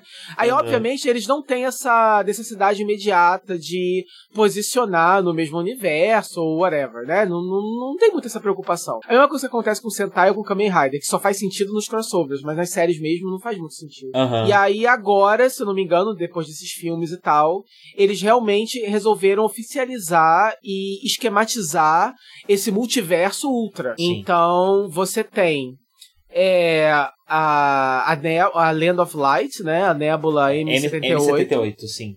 Já consegui é- observar ela no céu. Ela fica na constelação de Orion. Sério? Aqui tem, sim, é- aqui tão- Ela existe, essa nébula? Ela existe, sim, sim. O M78, o M é do catálogo de Messier, acho que é assim que chama, que é um Hum. catálogo que mapeou a maior parte das estrelas que a gente consegue observar no céu. E aqui tá um céu muito bom pra ver, então eu já consegui ver ela. Ah, você viu algum Ultra? Não vi, não vi. Não, não, não, não tem um binóculo Ai. tão potente, não, não tem Será um telescópio, tem? só um binóculo. Será que não existe? Porque eu sei que tem um filme aí que é basicamente se passa no mundo real, né? E que os Ultras são séries de TV, que alguém traz eles à vida ou algo assim. Então é uma parada dessas. Ai, não- eu não sei. Eu sei que tem um dorama, É. o 7X, que eu acho que se passa no mundo real, mas os outros eu não sei. Não sei se Ah, tem mais tá. coisa. É, mas enfim, o, a maior parte, o Ultraman original, né, o primeiro e a maior parte deles vem desse, desse mesmo lugar, dessa nébula M78. Mas aí você tem outros Ultramans que têm outras origens, como por exemplo, né, essa trilogia que a gente mencionou, do Tiga, Dyna e, e qual é o outro? O Gaia. o Gaia, né? Tipo, como o próprio nome diz, né? É, eles são. Ele tem uma origem diferente, mas aí é um multiverso. E aí o interessante é que, por exemplo, o Ultraman Z. é, a- apesar dele vir me- da mesma nébula que os Ultramans, né, a maioria deles, Ultramans originais, a- o planeta Terra que ele chega, que ele tá ali pra proteger, ele é um planeta alternativo, ele é um que a gente não viu ainda, ele é um que não conhece Ultramans ainda. Aham. Então a série tem essa liberdade, através do seu multiverso estabelecido, de poder fazer algo completamente original a hora que eles quiserem e poder pescar da tradição o que eles bem entenderem também, o que for mais conveniente pro plot. Eles podem só ignorar e pegar o que eles quiserem a hora que eles quiserem, porque é um multiverso e tem as suas limitações, etc. Então isso é bem interessante, eu gostei. Então, é, dois elementos clássicos que são importantes no Ultraman Z é o Zero, que é esse Ultraman que é o mestre do Ultraman Z, que é o protagonista né, dessa série, e o. Belial, que é esse Ultraman do mal, né? É, e é o principal o, rival do Zero, né? Ele é o grande inimigo Ah. do Zero, é o Belial. Ele também surge nesses filmes e ele é o inimigo recorrente do Zero. E quem que é filho dele? É o O Dido é filho do Belial. Ah, tá. Então. O Orb, Então esse o Orb Belial- inclusive vem de outra galáxia, que é a galáxia O, O não sei o que, tem um Ah. outro número, fundada por ele, e que já tem uns, uns cinco outras de lá, das, das séries mais recentes. Esse, esse Belial Atrocious é tipo uma forma dele? É uma forma deles. Ah, tá. Porque quando ele usa a moedinha do Belial pra se transformar, a voz fala Belial Atrocious. Aí eu fiquei pensando, isso é uma forma dele ou é só pra frisar que ele é muito do mal, né? É uma forma dele. Então, assim, é... eu tô curioso. Inclusive, eu quero ver. Eu vou, eu vou tentar baixar e ver esses dois, esses movies. Porque eu fiquei bem curioso. Porque faz, faz bem parte do plot, né? Do... De novo, não precisa ver, mas é, dá curiosidade de ver depois, né? a Pra franquia complementar. Ultraman hoje em dia, ela é uma grande propaganda de si mesma, né? Então você vai É. assistir essa série, a série é legal, tá não sei o quê, e aí os elementos que mais chamam a atenção dali, você vai atrás. E aí, Exatamente. a- Atrás de, vai atrás, vai atrás, vai atrás, daqui a pouco você tá manjando um tanto de Ultraman. Pelo menos Exatamente, assim. porque o que acontece? É, esse Belial, ele é um Ultraman torto, né? E do mal. Aham. E aí ele figura na história de uma forma. É, o seguinte, é, inclusive, a, a- a- o elemento dele é uma parada que é meio abandonada na série, eu não entendi muito bem. É, quando ele é morto, é, nos Bom, spoiler, né? Do filme que nem eu vi, então. Mas ele é derrotado, né? Grande spoiler. Aham. O vilão é derrotado. É, ele libera no universo essa, esses Devil Splinters, que são tipo pedaços dele ou algo assim, né? Aham. que que acaba caindo nos monstros. Então tem muitos monstros que estão infectados com esses pedacinhos do Belial e esses monstros eles acabam saindo de controle e bersercando por causa desses Devil Splinters. Então inicialmente os, os as criaturas pelo espaço afora estão numa vibe, estamos quebrando tudo, mas porque a gente tá infectado por isso. Eu achei que esse plot fosse ser mais proeminente. Eu tava lendo um comentário de uma pessoa dizendo que é um cara chamado é, Kota Fukihara, que é o head writer. Eu não sei se é de Ultraman Z ou de outros Ultramans, não sei, mas ele faleceu no Hum. meio da produção ou algo assim, e algumas pessoas estavam dizendo que isso teria sido a causa do meio que abandono desse plot do Devil Splinters. Porque inicialmente eles jogam essa ideia de que os monstros estão estão em Berserk porque estão infectados pelos pedaços do Belial mas isso acaba meio que perdendo a importância e tendo quase que importância nenhuma no fim da série, né? Sim, mas eu tenho a impressão que isso pode ser um elemento para um, um arco maior, meio que no multiverso, entendeu? Uhum. Porque esses Devil Splinters são bastante é, referenciados no Absolute, Absolute Conspiracy, é, uhum. que termina com um gancho para continuar, né? Então uhum. eu acho que pode ser um elemento para eles usarem de vez em quando nas séries. De vez em uhum. quando tem um monstro que tá doido por causa do, do, do Devil Splinter sim, que vem parar aqui, sei sim, lá. Sim, sim, com certeza. Porque, bom, enfim, é, é, no começo tem esse tem esse monstro, agora eu esqueci o nome dele, desculpa, gente. Eu, eu, eu, eu anotei, na verdade, alguns kaijus que eu queria mencionar, destacar, mas o primeiro não foi um deles, que é o mais importante, né? Mas o primeirão, ele tá atacando lá a Nebula e tal, ele tá tentando roubar as medalhas. O que acontece? Eles criaram, os Ultramans criaram essas medalhas que conseguem canalizar os poderes de Ultramans pro seu portador, né? O portador delas consegue usar poderes de outros Ultramans para poder lutar. E esse monstro tá querendo roubar, ele rouba algumas. E ele vai embora, né? E aí, é, perseguindo ele, esse é o plot do primeiro episódio, né? Perseguindo ele tá o Zero e o Z que é o, que é o protagonista da série, e é o discípulo do Zero. E aí o ele cai dessa terra. Na luta, o Zero acaba sendo engolido por um buraco negro e some, né? Ele sai de cena temporariamente. E aí ele deixa com o Z o, o gadget, o que é, o brinquedinho da temporada, né? Que é a paradinha de você encaixar as medalhas. Então ele deixa três medalhas e deixa esse negócio e manda, vai lá, continua a minha missão, agora é contigo. Então isso é a primeira coisa que me que eu gostei da série, porque eu adoro esse tipo de personagem, que é o personagem do Z, que é o seguinte, ele é um cara que ele é um recruta. Ele é um aprendiz, ele tá na primeira missão dele. Então, apesar dele ser um ultra já poderoso, etc., ele é a primeira grande responsabilidade dele. Então, ele tem uma personalidade adorável, na verdade, porque Sim, ele tá é, tipo, isso nem, isso nem mantém tanto assim. Na verdade, eu comentei com você quando eu comecei a assistir, e depois isso se perde um pouco, porque acaba, acaba focando mais no é, protagonista humano, né? Mas nesse começo a gente tem um pouco mais, é, um glimpse um pouco maior, assim, da personalidade do, do Z mesmo, né? Como, como pessoa, né? É, e ele é, tipo assim, ele é aquele, aquele arquétipo do, do, do recruta que tá é, pegando a sua primeira missão séria e ele quer muito dar certo. Ele quer muito que. Ele, ele, não, ele não pode flopar, porque significa muito para ele, né? Ele uhum. sabe o tamanho da gravidade da missão dele, é para isso que ele treinou até agora, é isso que ele tem que fazer. Só que, então assim, ele tem um ego grande, né? Inclusive na transformação ele fala, né? Chant, chant my name, chant né? My tipo, name, sim. É, que é a marca dele. Então assim, ele tem um ego grandão, ele tem uma, ele tem uma vibe assim meio grandiosa, carnavalesca e tal, mas ao mesmo tempo ele tem uma certa insegurança também, né? Ele ele ele você ele transparece assim que ele tá, ele tá botando uma banca ali, tá botando uma moral, porque ele sabe que é isso que ele tem que fazer. Mas não, necessari é, não necessariamente é isso que ele tá sentindo naquele momento, né? Ele tá um pouco ainda é, é, é, receoso, por melhor, é, por mais habilidoso que ele seja, por mais sábio que ele seja, e depois do decorrer da série, mais pro final, você tem um pouco desse lado mais sábio dele também, né? Ele tem ótimos conselhos para dar pro. Eu vou pegar o nome do cara aqui, pra eu não ficar falando o humano. o humano. É, é, o humano dele. É o Ri alguma coisa. Qual é o nome dele? Não lembro. Cadê characters? Não tem characters na, na Wikipedia. Eu vou ver pra você. É o. Não é o Haruki Netsukawa? Haruki Netsukawa. Haruki, é o Haruki? É, Sim. É o Haruki. Então, assim, é... o que acontece? Ele chega na Terra, o... e aí o que acontece? A Terra, ela é uma, ela é uma Terra que lida com kaijus, né? Com monstros que são é, naturais do próprio planeta, que de vez em quando acordam e tem diversas origens diferentes e tal. Ou então, eu não tô muito certo se antes da, da chegada do Z e, da, e dessa parada toda das medalhas e tal, se a, essa Terra já recebia é, cajus de outros planetas. Eu, eu entendi que não, mas eu não tô muito certo. É, aparentemente eles só lidavam com monstros da Terra mesmo, porque é, esses monstros do espaço eles estão vindo justamente para conseguir as medalhas, né? Porque a quando eles derrotam o primeiro monstro e as medalhas que ele roubou se espalham,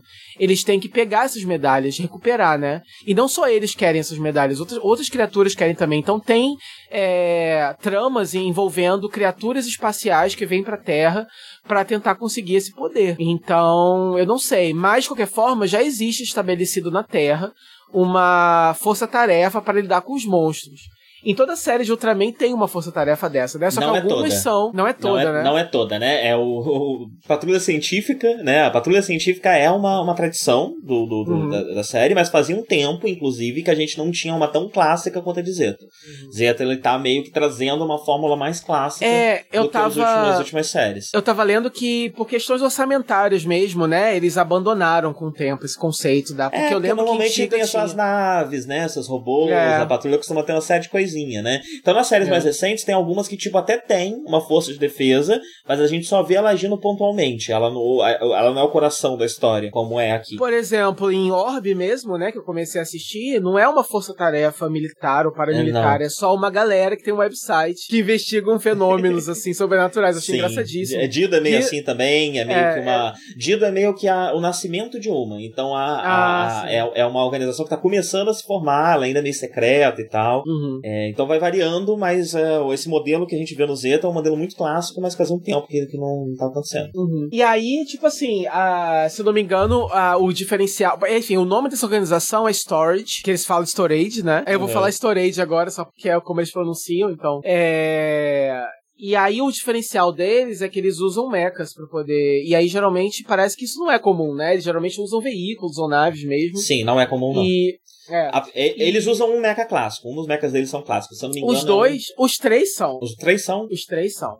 Na verdade, o Scavenger, que é o primeiro mecha que eles usam, que é o mecha com uma cara de lerdo, muito bonitinho. Ele é... era um monstro cápsula, né? É, então, ele, eu tava lendo sobre ele. Ele, na verdade, é um desses. É, originalmente, ele não. Nessa realidade, ele é um mecha criado pela Sto- Storage, né? Ele não Aham. é o mesmo, assim. Ele só calha de ser, como é uma realidade alternativa, né? Ele calha. Nessa realidade, ele é criado por essa força-tarefa. Mas, é, classicamente, ele é uma criatura meio que biomecânica ou algo assim, né? Uhum. É o mesmo caso do Windom, é, W-I-N-D-O-M, né? Que é o segundo mecha que é introduzido, que também é uma criatura. Né, mecânica, mas é uma criatura. E em Z ele é só um mecha mesmo construído, né? E o design deles é bem antiquado por isso, porque é bem cartunesco e tal.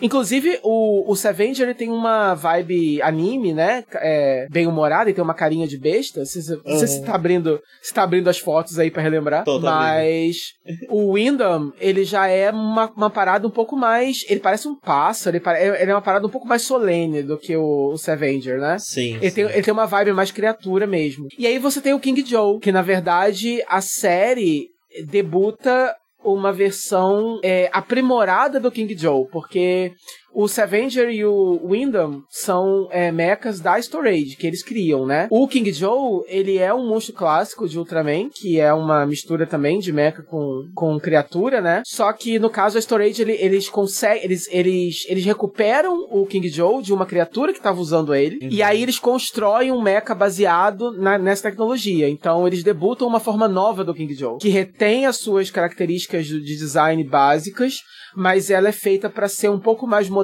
um pouco mais tecnológica e menos orgânica do que a forma original dele, né? E é um big deal pra série, porque é a primeira vez que um robô deles consegue de fato, porque é engraçado, e aí é uma é uma parte negativa assim, tá? Que eu vou ter que falar da série, né? Ah, é que a, Stor a Storage, ela é extremamente incompetente pra lidar com os monstros. Se não fosse Ultraman, a Terra tava fodida. Eu não sei como. E assim, o engraçado é que eles são representados como uma é, organização é, de, tipo assim, Nações Unidas, né? Tipo, eles são baseados no Japão.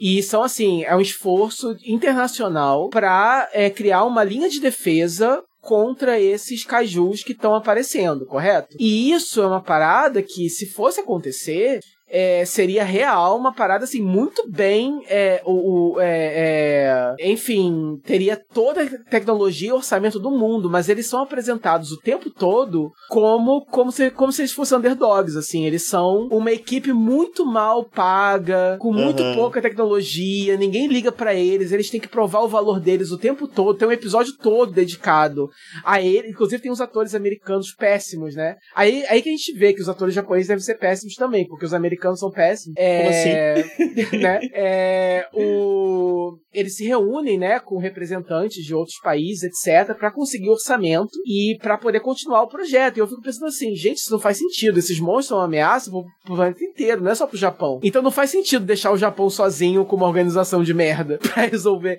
e um, e um alien bondoso, né, para resolver esse problema.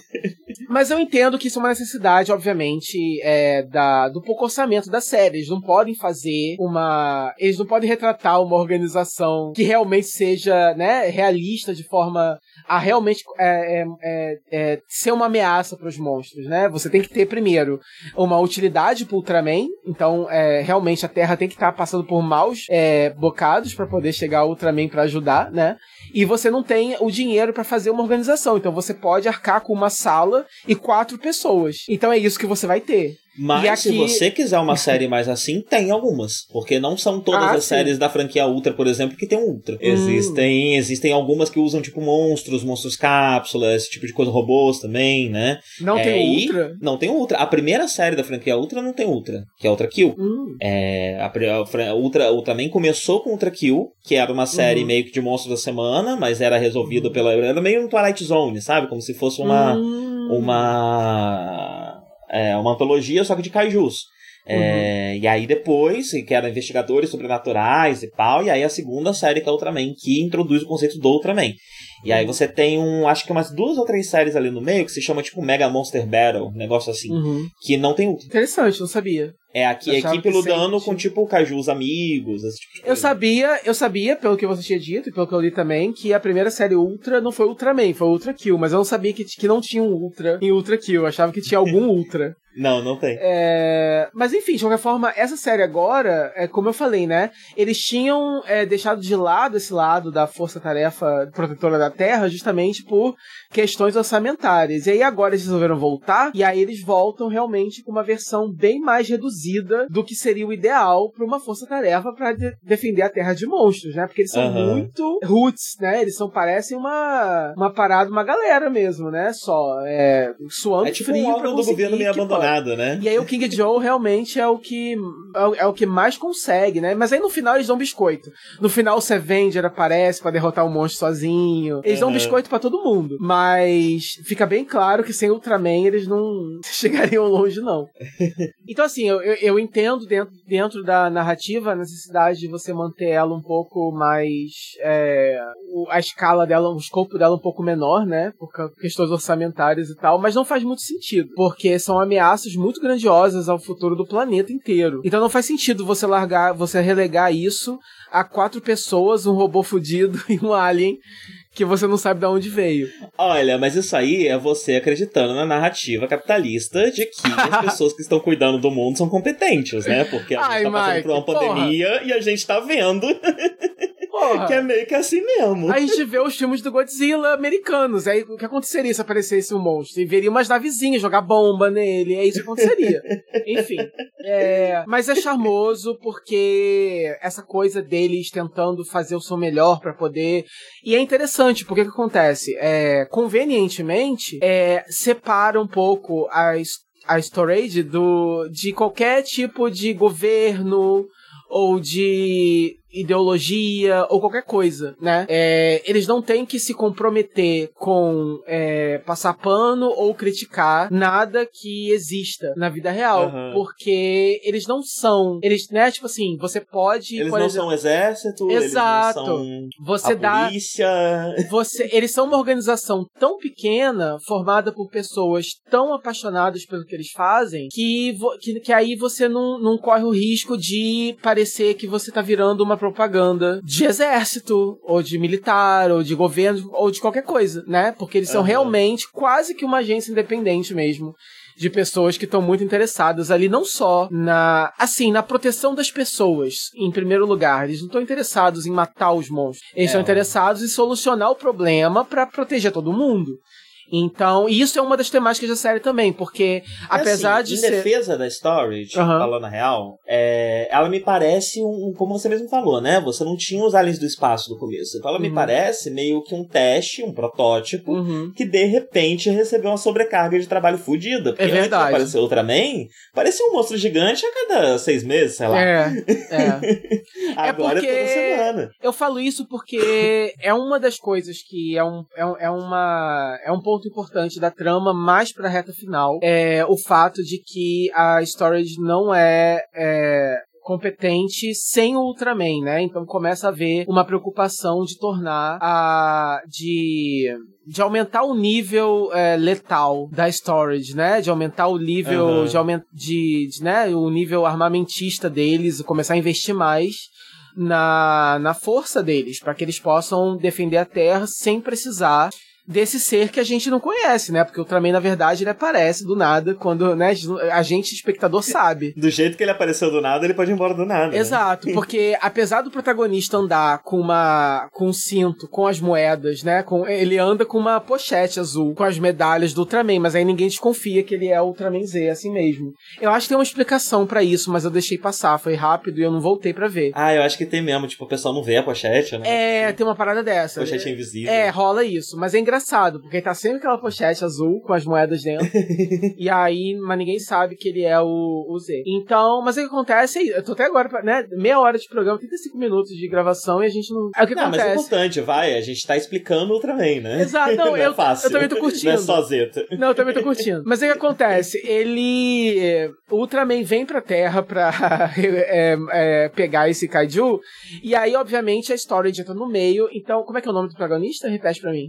Haruki? Haruki. O Haruki, ele é um piloto da Storage. Ele é, ele é um dos pilotos. Ele pilota os Avengers, se não me engano. E aí o que acontece? Ele, o Ultraman tá lutando com esse monstro e aí vem Mas uma ele é tipo um novato, né? Ele tipo, começou agora. ele não é considerado o melhor de todos, a melhor de todos é a outra, é uma é a, é a coadjuvante dele, que tem um crushzinho, né? Eles têm um, pseudo romancezinho, né? É, eu esqueci o nome dela também. É, coitado. Eu tenho, A Yoko? Eu tenho que abrir Yoko? uma. É, eu acho que é ela, Yoko. Porque tem duas É a mulheres. Yoko, Ace, Ace Pilot, sim. A Yoko e tem a cientista, né? Que É. é a Yuka, são nomes muito parecidos. É, são as duas eh, mulheres proeminentes, né, do elenco, as duas protagonistas. Tem a piloto Sim. e a cientista bióloga, sei lá, que é a nerd de Kaiju, que é ela que sabe tudo do- dos monstros. É... E aí o que acontece? Eles, eles se envolvem com o Ultraman, mas o que acontece? O monstro é tão poderoso que o, o protagonista. Que, fala de novo. A última vez o nome eu não vou perguntar nunca Haruki. mais. O Haruki, eu juro que eu nunca mais esqueço. e aí o Haruki fica entre a vida e a morte, ele quase que morre. E aí o Ultraman. E aí que, aí que vem a minha dúvida, né? O Ultraman, ele, se, ele precisa se conectar com o humano porque ele não sobrevive na nossa atmosfera por muito tempo, não é isso? É, sim. Ou varia? De certa forma.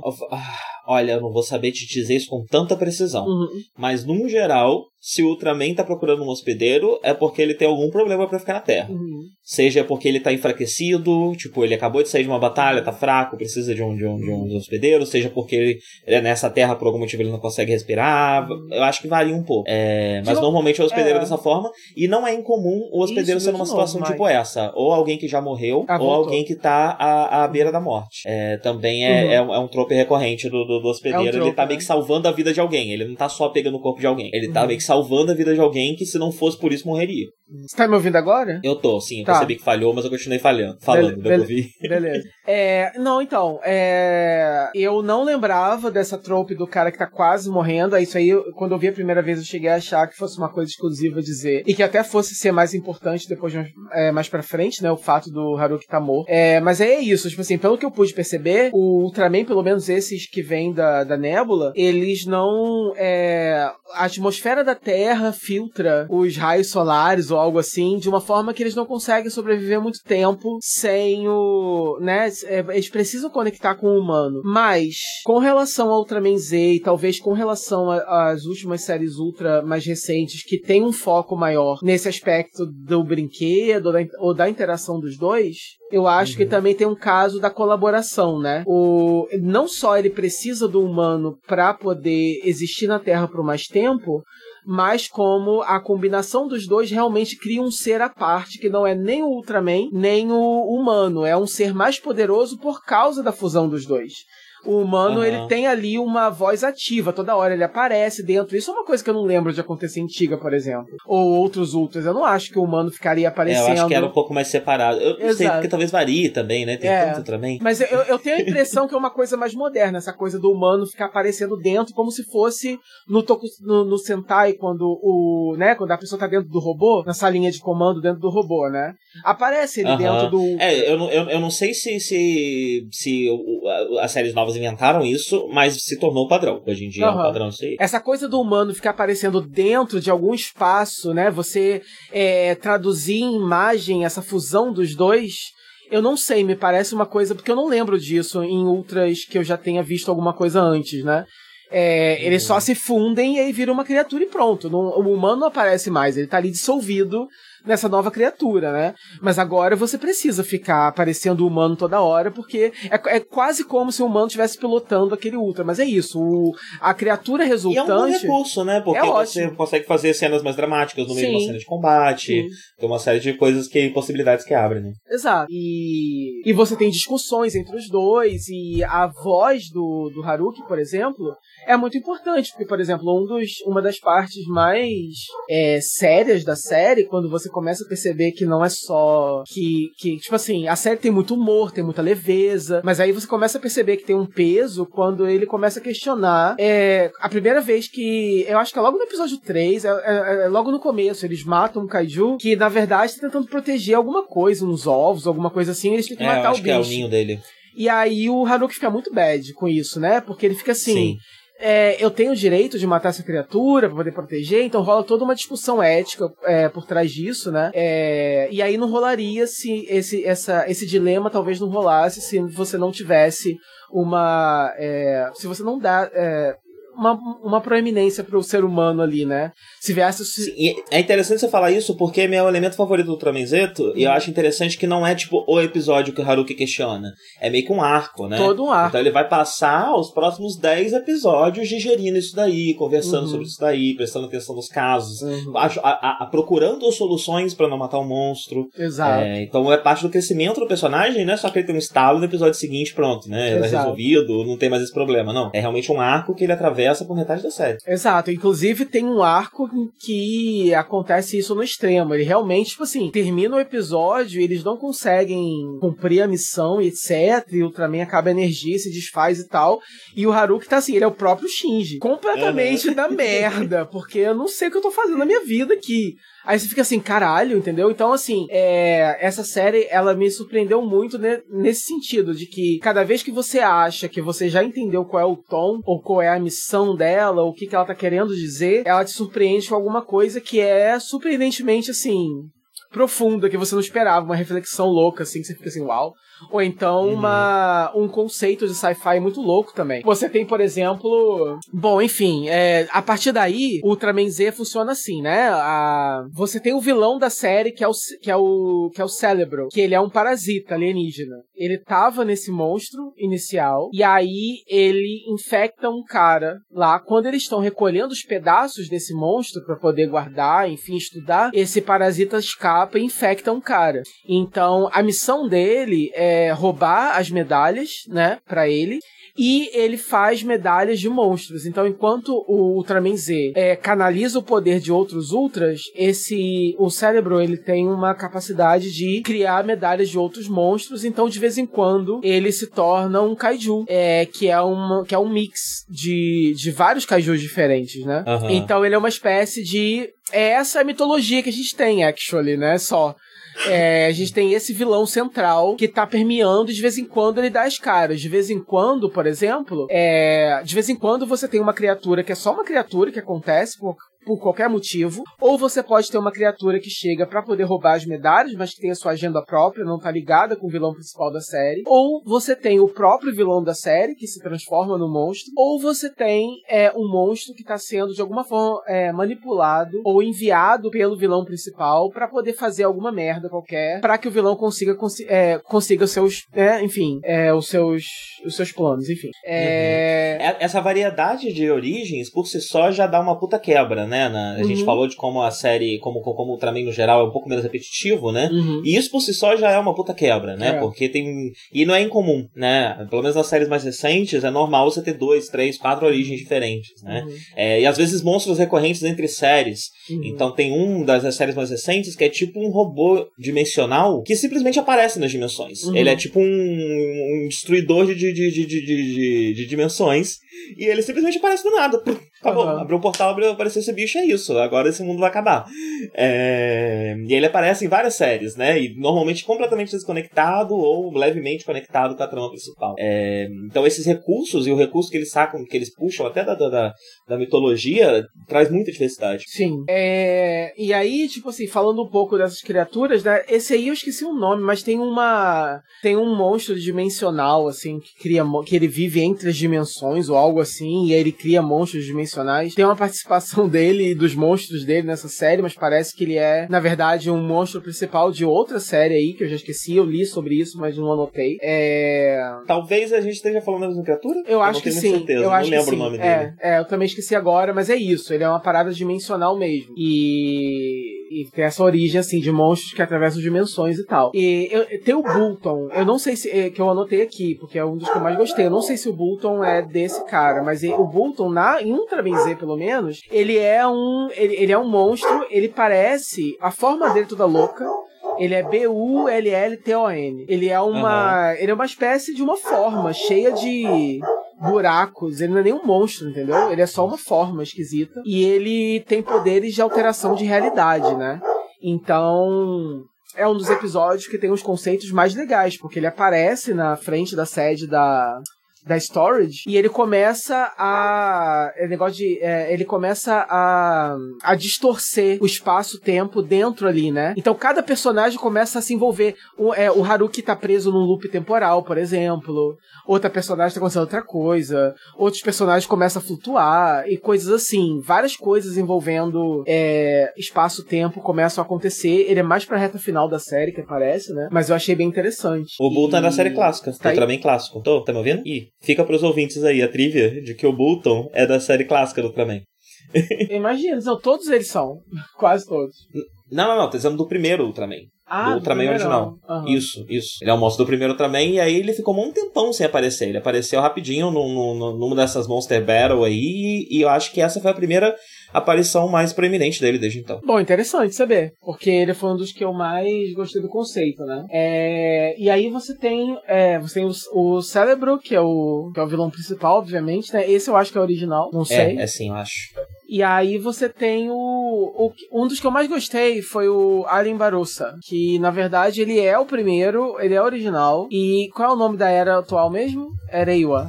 A né? gente começou a areia, assim. Então ele é o primeiro, a- o primeiro Alien original da, era- da era é, Reiwa. Então ele tem isso. E... É que tem esse elemento, né? Normalmente os monstros, as criaturas que começam com o nome Alien, é que elas não são monstros gigantes. Você tem também alienígenas do tamanho de um humano normal mesmo. Sim. É, o Alien Barossa é um desses casos, que ele fica grande, mas ele entra como é, um, um, né, um tamanho regular. Inclusive tem esse. Tem essa coisa de que o.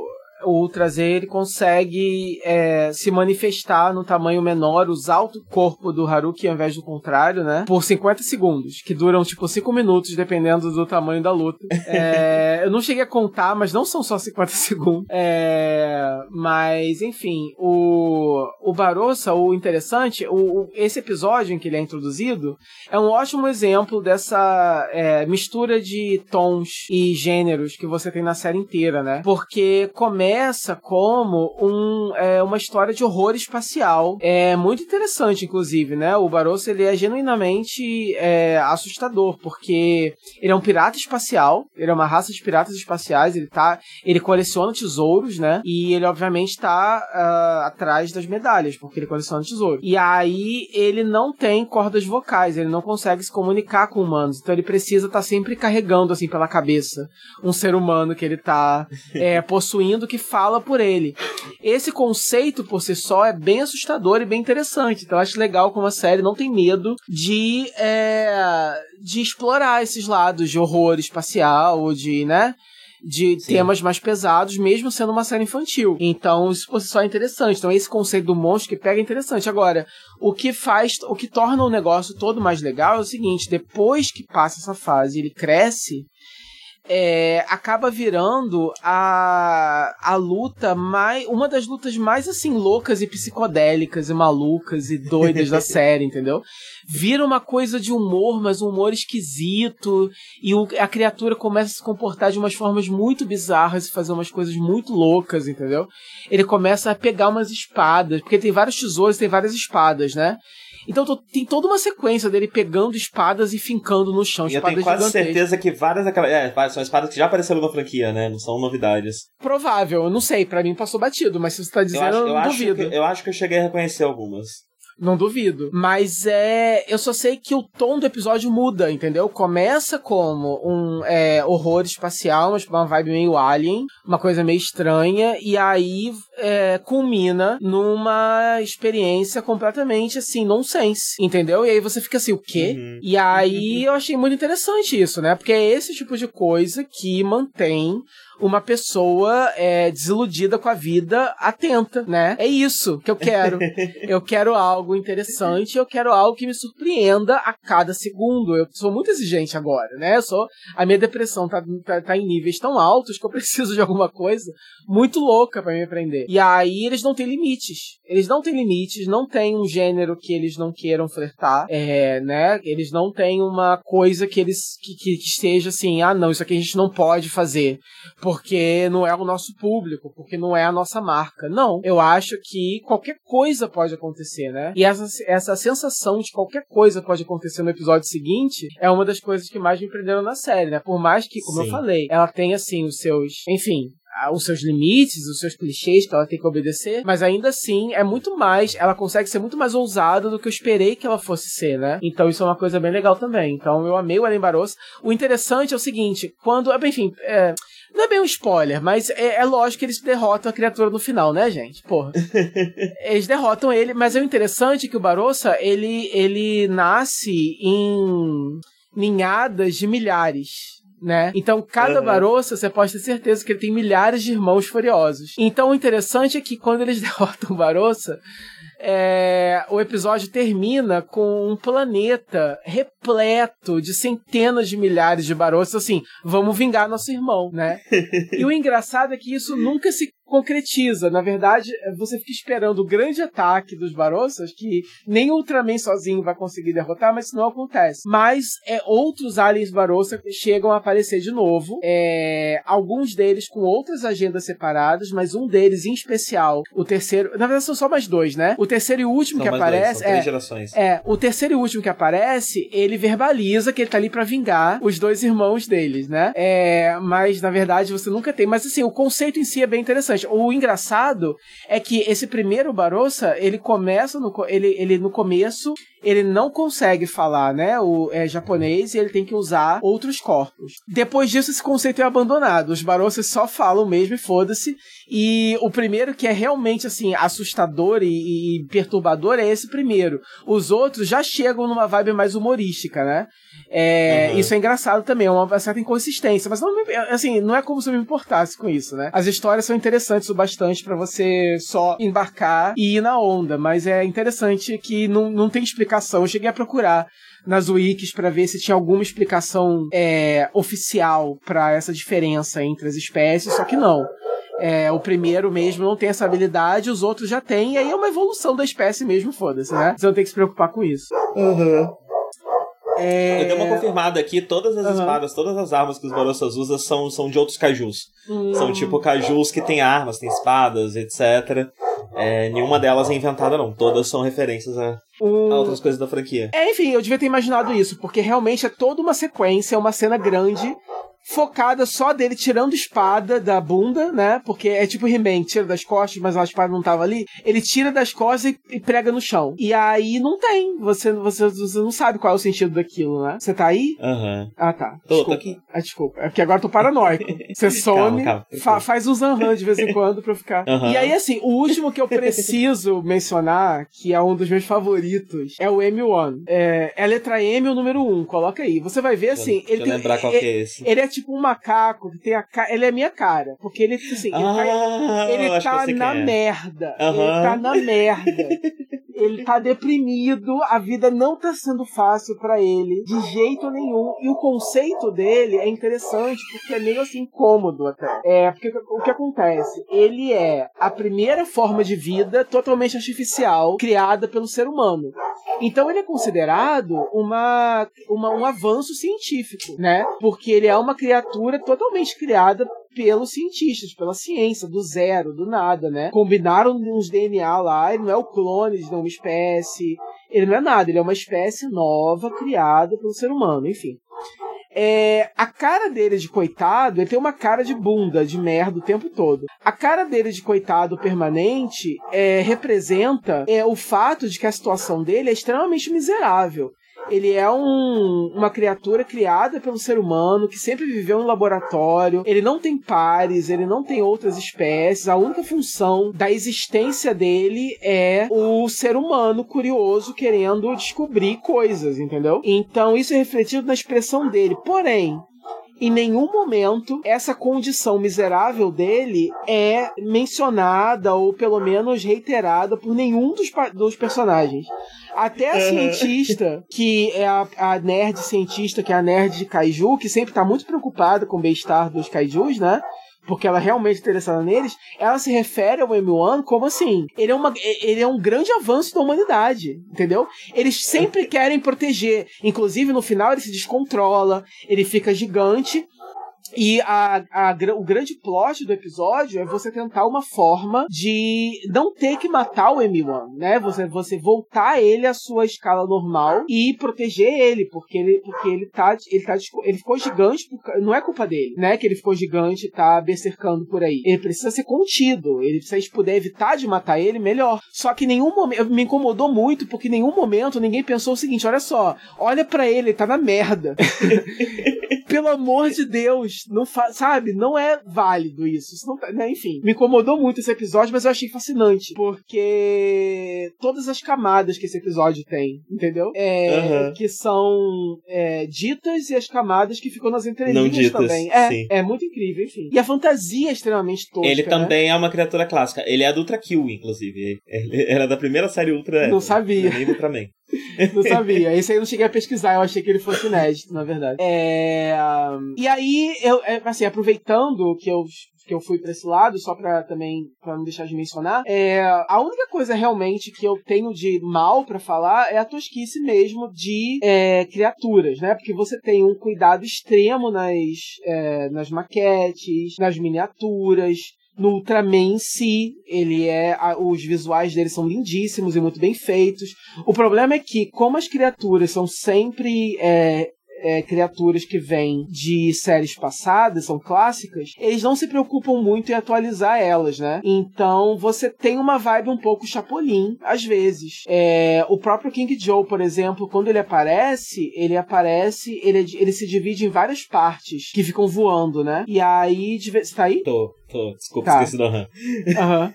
Ele se divide, ele se divide em várias partes e aí eles ficam voando por aí e tal. Quando dá o close na naquela parte voadora, você vê que o negócio é feito de um material tosco, você vê o, sabe, é tipo uma, eu não sei que material é aquele, é uma resina, uma parada muito doida, muito tosca, mas que eles mostram em Full HD sem medo de ser feliz, Aham. entendeu? Não é uma preocupação, isso eu acho sim, parabéns. Entendeu? Tem alguns mon o Gomes, que é o primeiro, já comecei assim assustado. O Ultraman Z já começa te avisando o que, que ele vai ser, porque a primeira criatura de Ultraman Z é a primeira criatura, eu conversei com você com isso na época em off, né? É a primeira criatura de Ultra Kill, que é o Gomes. E eles usam é como se fosse a primeira fantasia. A primeira fantasia que ele usou em 1962, sei lá, é o que eles Mas usam não agora. é, né? Quando Não é. você olha a galeria das fotos, você vai vendo que mudou muito. Mudou negócio É que eles bastante, não atualizam o design. Eles atualizam, então, enfim, sei lá. Eu imagino que a original tinha muito mais chance do maluco, É. sei lá, morrer de pressão baixa ali dentro. do que as atuais, que são feitas de um material mais leve, Exato. mais maleável e Exato. tal, né? É, porém, o design eles atualizam sempre o mínimo possível. Mínimo possível. Eu tava vendo, né, uma. é, E lendo já é um troço sobre. que você espera quando você vai ver Ultraman, né? Eu imagino que todo, não vai ter nenhum japonês que vai achar isso esquisito, porque é como o Ultraman é, sempre foi, etc. É, mas é uma coisa que se você tá acostumado, por exemplo, a só assistir Sentai Kamen Rider, você fica um pouco assustado, porque é um pouco mais tosco do que Aham, o padrão sim. de tosquice que você tá acostumado. Algumas criaturas, algumas são lindas. Sim, eles seguem principalmente... meio que uma tradição, eles seguem um pouco um tanto da tradição da- das suítes clássicas de filme de Exato, kaiju, né? exato, exato. Então, você tá vendo ali um bicho que é tipo Godzilla Showa, né? Um negócio velho, né? É, é. É que tem uns que você fica assim, caralho, mano, vocês não têm vergonha, não?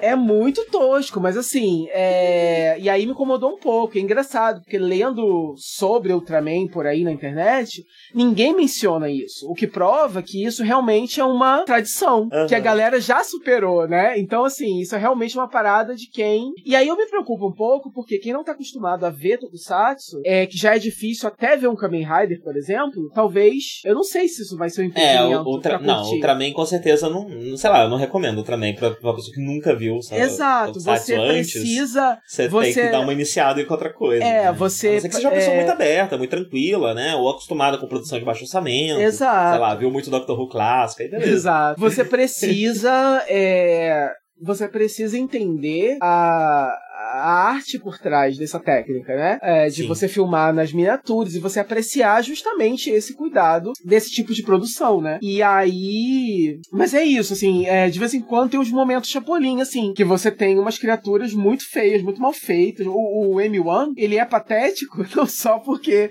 ele tem uma cara de coitado, né? Mas que a fantasia é ridícula.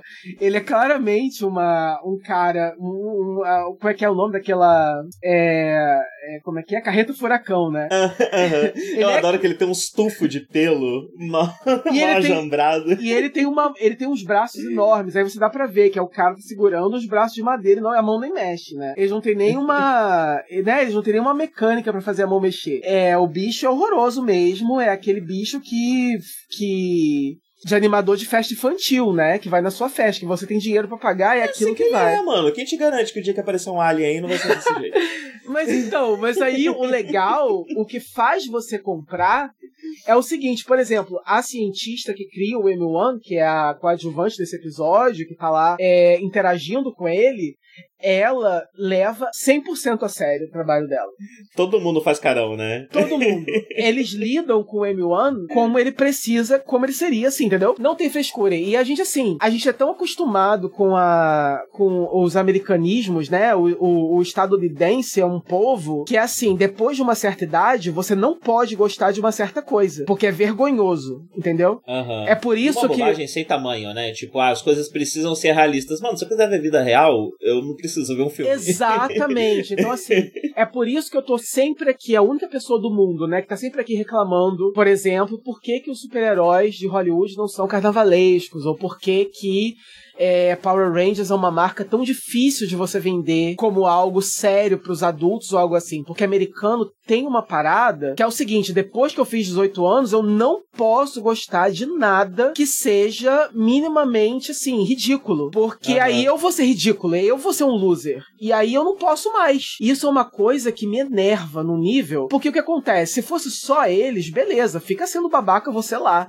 Mas aí a cultura deles é tão é, intrusiva que a gente aqui fica acaba virando isso também, entendeu? Sim. Então, assim, eu sou uma pessoa que, assim, eu, eu acho importante pontuar a tosquice porque é engraçado, porque é divertido, porque é diferente do que a gente está acostumado, né? Não é o que a gente associa a uma grande produção, a gente associa a uma produção boa uma parada que não é tosca, né? Mas se você é um apreciador de tokusatsu e você consegue enxergar além desses. Porque se você for ver os grandes filmes de Hollywood ultimamente, o CG tá tosquíssimo, tá? Sim, não é nada sim. demais, você consegue ver. Então, assim, é, eu me emocionei no o finale de Ultraman, eu lacrimejei. E Você me conhece, eu tô sempre falando isso aqui. Eu não sou uma pessoa que choro fácil com nada. Eu sou morto por dentro. Eu sou a própria Elsa, meu coração é de gelo. Eu acho que eu nem tenho coração mais. Mais. Então, assim, para algo me alcançar em, em, níveis emocionais, é uma parada que tem que ser, assim, é uma parada que tem que ser muito profunda, é uma abstração muito louca, que tem que conectar com o meu coração de um nível, assim, tem que resgatar o Christian que morreu, entendeu? Tem que me resgatar lá do abismo e, e me puxar de volta. E isso o Ultraman Z fez comigo, entendeu? Tipo assim, o Godzilla americano, com o seu CG de ponta, que eu acho uma bosta, não me faz nada. Agora, o Ultraman Z, com a fantasia mofada, mal feita, consegue extrair de mim uma emoção. Ou seja, isso, isso, isso, isso é o poder da arte, isso é o poder da, da,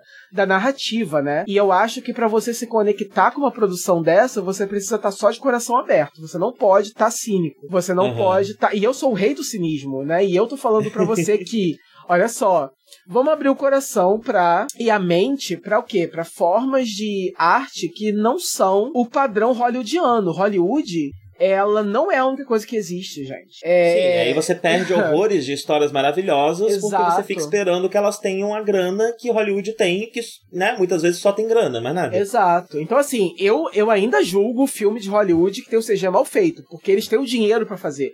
Porque é outra parada, é outro motivo, é outra, é, é, é outra linguagem, né? Você tem que separar as propostas e as linguagens. A gente tá falando aqui. Eu tô aqui só porque vocês têm dinheiro infinito. Por que, que vocês estão usando desse Exa mau jeito? Exatamente, exatamente. Então, assim, eu não vou perdoar uma. Eu não vou ter a mesma leniência com um blockbuster de Hollywood do que eu tenho com o episódio de Ultraman Z. Óbvio que não, entendeu? Uhum. É, são expectativas diferentes. Mas, enfim, a única mensagem é que, apesar. Eu preciso pontuar que é tosco pra caralho algumas vezes mas tem um motivo por trás, né? Tipo, é, é, tem um motivo por trás dessa, dessa tosquice, né? Não só é uma série de baixo orçamento, mas eles estão prestando reverência a algo do passado. Tanto é que, quando eles tentam fazer um filme que é propositalmente um pouco mais blockbuster, um pouco mais ocidentalizado, até eles tomam cuidado de fazer algo que é menos ridículo. Então, uhum. por exemplo, você tem Kamen Rider The First e Kamen Rider The Next, que são basicamente tokusatsu feitos para são remakes dos Kamen Riders originais, é,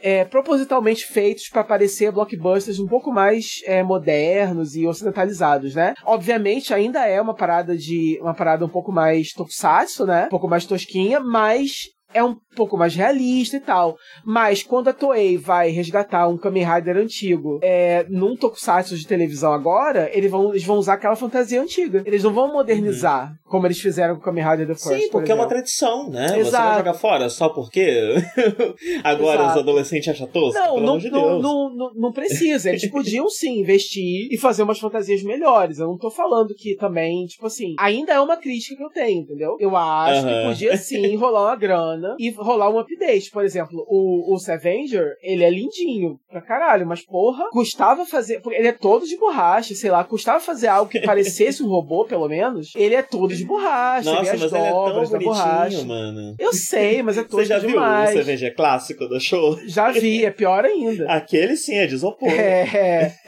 mas, mas é isso, eu acho eu, que Eu você... acho isso legal, né? E eu acho que assim, tipo, esses elementos estão aí pelo fator nostálgico, né? E uhum. aí é mais nostálgico quando você vê a mesma coisa que você via quando você era criança, o mais uhum. parecido possível, né? Uhum. Você, não tem tanto impacto assim quando você uhum. vê um uhum. negócio novo, né? Uhum. É, e é diminuir um pouco também o que ficou pro passado, né? Eu não uhum. sei. Eu acho que eu, eu gosto, acho bastante positivo. Eu acho que eu acho que é importante que exista. Eu acho que não custa nada. Eu acho que não tá, uhum. não tá tirando o lugar de, entendeu? Tipo assim, tá ali, existe, por que não, né? Uhum. Abra sua mente, né? O monstro tosco também, gente. É... A última coisa que eu queria pontuar é, da série é que no final, na reta final dela, o plot final, o arco final dos últimos episódios, rola uma crítica interessante, né, militar. É, eu, não vou, eu não vou entrar em detalhes, porque eu não quero entregar spoilers, mas é, rola uma crítica pesada ao. É, uma crítica. Como é que eu falo isso sem dar spoiler? Me ajuda. Rola uma. Ah. Rola uma crítica à instituição e à sede, de, à sede do ser humano. A, a coisa de que é, é, será que o ser humano e as organizações humanas são é, responsáveis o bastante ou são éticas o bastante para lidar com certas armas. Existem Uhum. poderes ou existem armas que de repente são poderosas demais e que mesmo que exista uma grande ameaça, de repente o ser humano não é, é ético bastante para usar esse tipo de energia. É muito maior do que a gente. E de novo, linka com é, a gente falou de um anime ainda há pouco, que não vai, né? Pode ter ou não já ter ido ao ar esse episódio, não sabemos. Mas a gente estava falando sobre isso, né? Sobre como que esse, esse trauma do, do, de- da Segunda Guerra e tal é, tá no DNA japonês, né? E principalmente agora que Ultraman, eu não sei se outros Ultraman já lidaram com esse tema, mas o Godzilla, por exemplo, ele é um, um produto disso, né? Da, da coisa nuclear, né? Ele, é- ele é um, uma criatura que virou gigante como efeito colateral do- da radiação, né? Então, em Ultraman Z, eles falam basicamente sobre isso. Eles falam sobre o ser humano tendo que escolher. Eu, eu tenho acesso Deixa, aqui. deixa, deixa eu tentar uma coisa rapidinho. Aham. Flop! Funcionou. Ele calou, é. É, Eu não, voltou. é. Ele tá, tá, ele tá puto. Não era pra você estar fazendo isso a uma hora dessa da noite. É, mas é isso, tipo assim, fala sobre é, só porque o ser humano tem acesso a determinada tecnologia bélica, não quer dizer que ele deveria usar ela, porque os efeitos colaterais são grandes, são grandiosos demais e o ser humano é corruptível demais, então ninguém deveria ter tanto poder assim. E os ultras, eles são uma espécie de raça idea, muito assim, ideal, né? Porque Eles são anjos, né? É, Se então. você para pra prestar atenção, os ultras são como anjos. Eles vêm da Terra da Luz, eles são a manifestação do bem, né? De certa forma. Uhum. Eles são 100% éticos, então é, é ok pra eles serem poderosos assim. Mas aí a série no final joga essa questão: o ser humano deveria ser tão poderoso assim? Eu acho que rola uma trapaça no final que tira um pouco desse peso da humanidade. Uhum. Porque, de uma certa forma, o vilão alienígena tá envolvido nesse plot, né? Então, eu preferiria que fosse uma coisa. Eu acho que teria mais peso se fosse uma coisa simplesmente humana. Então, no final, eles Uhum. passam um pano. A série, a série faz a crítica e volta um pouco atrás da crítica. É, Mas... tipo, nessa situação aqui não tava todo mundo com a cabeça no lugar, sei lá. Exatamente. Então, assim, ela quer fazer a crítica, mas ela volta um pouco na crítica, mas eu entendo a necessidade narrativa de fazer isso. Porque você precisa amarrar as pontas no final. E você precisa ter uma grande batalha, né? Do Ultraman versus o grande vilão. Isso tem que acontecer. Então, a necessidade de você fazer, de você ter o payoff do plano, né? Do, do, do arco maior da série envolvendo o vilão e o plano dele, faz com que a crítica que eu achei tão interessante perca um pouco do alcance dela, mas ela tá ali ainda. Ela ainda existe. Ela não, é, não acho que seja uma intenção da série, é, sei lá, diminuir o impacto ou anular essa crítica. Eu acho que é apenas uma necessidade narrativa que, sem querer, fica no caminho disso. Mas, de qualquer forma, é uma crítica que tá ali e que eu acho super válida e que eu não esperava encontrar e que termina a Uhum. série de uma, numa nota séria e, e contemplativa e emocional, enfim, é uma parada bem séria, assim, que eu sinto falta. Isso que a gente sente tanta falta do Kamen Rider no Sentai, o Ultraman tá entregando, né? É bom saber. Então. Sim, seja bem-vindo.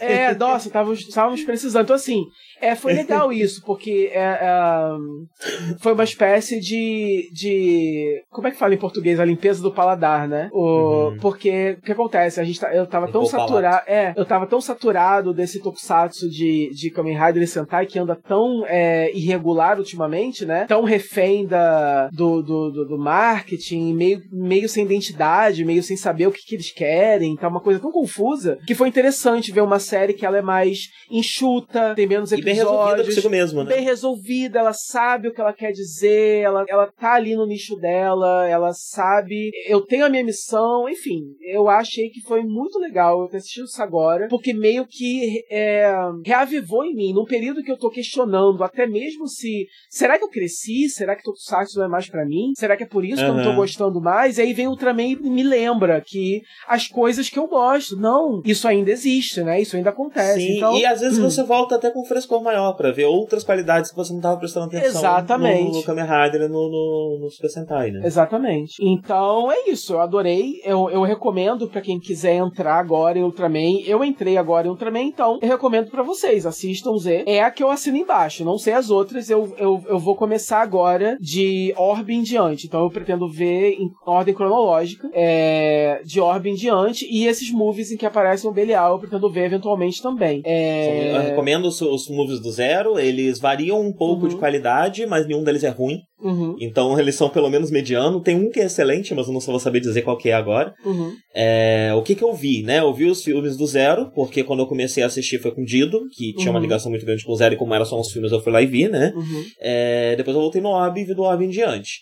As minhas favoritas são... É, eu não sei se é só porque é mais recente, mas eu colocaria Zeto. Talvez Zeto e Orb dividindo no primeiro lugar. É... E Dido em seguida. Gosto bastante de Dido também. É... Sei se é meu top 3 das, das séries mais recentes que eu acompanhei, né? É... Mas o que eu posso dizer é que todo Ultraman tem pelo menos as qualidades que a gente escreveu no começo, né? É, enquanto franquia, o Ultraman carrega qualidades que são muito únicas dele e que não tem nenhuma outra franquia de Tokusatsu que esteja uhum. viva aí, acontecendo o tempo todo é, e que carregue essas mesmas qualidades, né? Um produto muito único. É, eu considero o Ultraman uma franquia muito delicada, uma franquia com, com um viés, quase uma alma pacifista, muitas vezes, uhum. né? É, então é isso, isso que essa série faz de questionar se, se estamos matando os kaiju, se é correto ou não. É um tema que aparece recorrentemente na franquia. Você tem Ultraman Cosmos, é conhecido por ser todo sobre isso, a série inteirinha é, é, é sobre esse assunto. E, e eles são essas criaturas angelicais, né? Eles são um bem muito maior, muito acima de todas as coisas. Uhum. E por causa disso, a série toma um cuidado de, de deixar isso crível, né? Uhum. Não é só, não é só, ah, eles são os bons porque eles são os bons e acabou. Não. Uhum. Eles estão o tempo todo é, questionando decisões que eles tomaram e, e revisitando, né? Uhum. Então ele, eles são bons porque eles estão o tempo todo se perguntando se eles continuam, permanecem fazendo bem, né? Uhum. É, e, e isso é algo que você vê ao longo da franquia. Então eu considero, além de tudo, uma franquia muito sensível. Isso uhum. que na, na, infância eu via como, como uma, uma certa depressão, né? É porque ela é uma franquia que tá preocupada com coisas que o Power Ranger não tá, né? O uhum. bicho, por que, que a gente tá matando ele? Porque ele é um monstro, foda-se. Uhum. É, e Ultraman tem um pouco mais da, dessas delicadezas, Se bem tem que... de programa com uma frequência maior e tudo mais. Se bem que teve uma.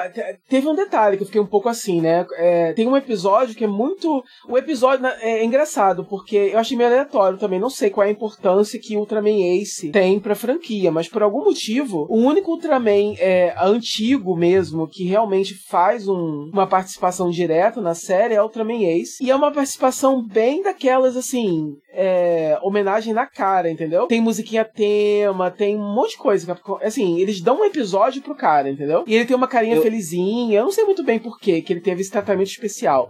Porque o Orb, se não me engano. Eu acho que era a comemoração de alguma coisa. Enfim, tem referências, né? Mas esse é um Ultra que realmente chega e tem todo um episódio dedicado a ele, né? Até então, o Z usa o. Acabei de falar o nome e já esqueci. O Ace. O que? O Ace? É, Ace. Até então o, Didi, é, o Z usa o Ace como uma medalha, né? Mas aí num episódio ele vem pessoalmente. E aí ele fala é, que os, esses monstros, eles não são formas de vida, né? Eles não são. Ele fala algo assim, muito extremo. Que eu fiquei assim, ué, uhum. gente.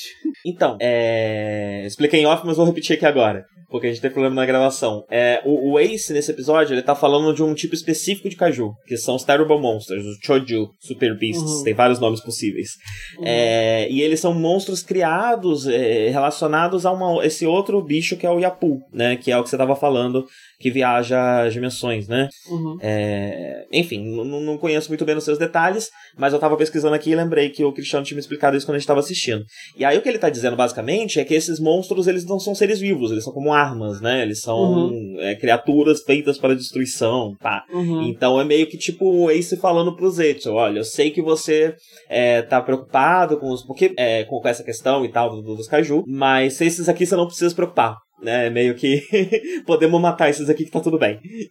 Uhum. É, eu não sei por que, é, que então, o Ace não, tá lá, eu sentido. não sei se tem alguma comemoração, alguma coisa assim, eu acho que é, que é aniversário de alguma coisa, não tenho muita certeza. É. é. mas sim, tem esse episódio especial do Ace. Não é muito comum nas séries, nas séries é, mais recentes, tipo, só uhum. se, o, se, o, se o Ultra é importante pro Ultra da série atual, né? Uhum. Ah, agora, por que o Ace apareceu especificamente em, em Zeta, eu não sei. Às vezes também tem uma certa rima do tipo de série, né? Eu, como eu falei falei mais cedo. Então vai ver a série do Ace, parece um pouco com a série do Zeto por conta de algumas questões que, que ambas compartilham. Então é meio que, uma, Uhum. que uma homenagem quase que como um sucessor espiritual, né? Uhum. É, faz sentido. Sim. Mas aí é isso. Deixa eu ver aqui se. Acho que é isso. Eu acho que, além disso, faltou comentar. Eu acho que só isso que a música tema é ótima. É muito boa, muito eu boa. quase não pulei as aberturas. eu só pulei quando tava, tipo, maratonando muitos episódios. Aí eu pulava. Mas assim, é, Aham. vale a pena, eu adoro. É. hum, e é isso, cara. Eu acho que a gente falou tudo que tinha pra falar. Muito bom, viu? Ah, os, é isso, muito bom. Ah, é, falando mais dos personagens, né? Os, eles são bons, é o que você espera mesmo de uma equipe coadjuvante, de um tokusatsu, nada demais. São, são todos é- carismáticos, né? Cada um deles tem menos uma característica sim. específica ah, que não, te faz gostar o... deles. É importante falar que tem um personagem que ele é o antagonista do Ultraman Orb, que ele, por acaso, sem motivo nenhum, tá nessa série agora também. E aí é isso. Ele, eu não sei. é, eu não conheço a história dele, inclusive é interessante agora voltar pra poder ver o começo, quando ele era um, um vilão de verdade, né?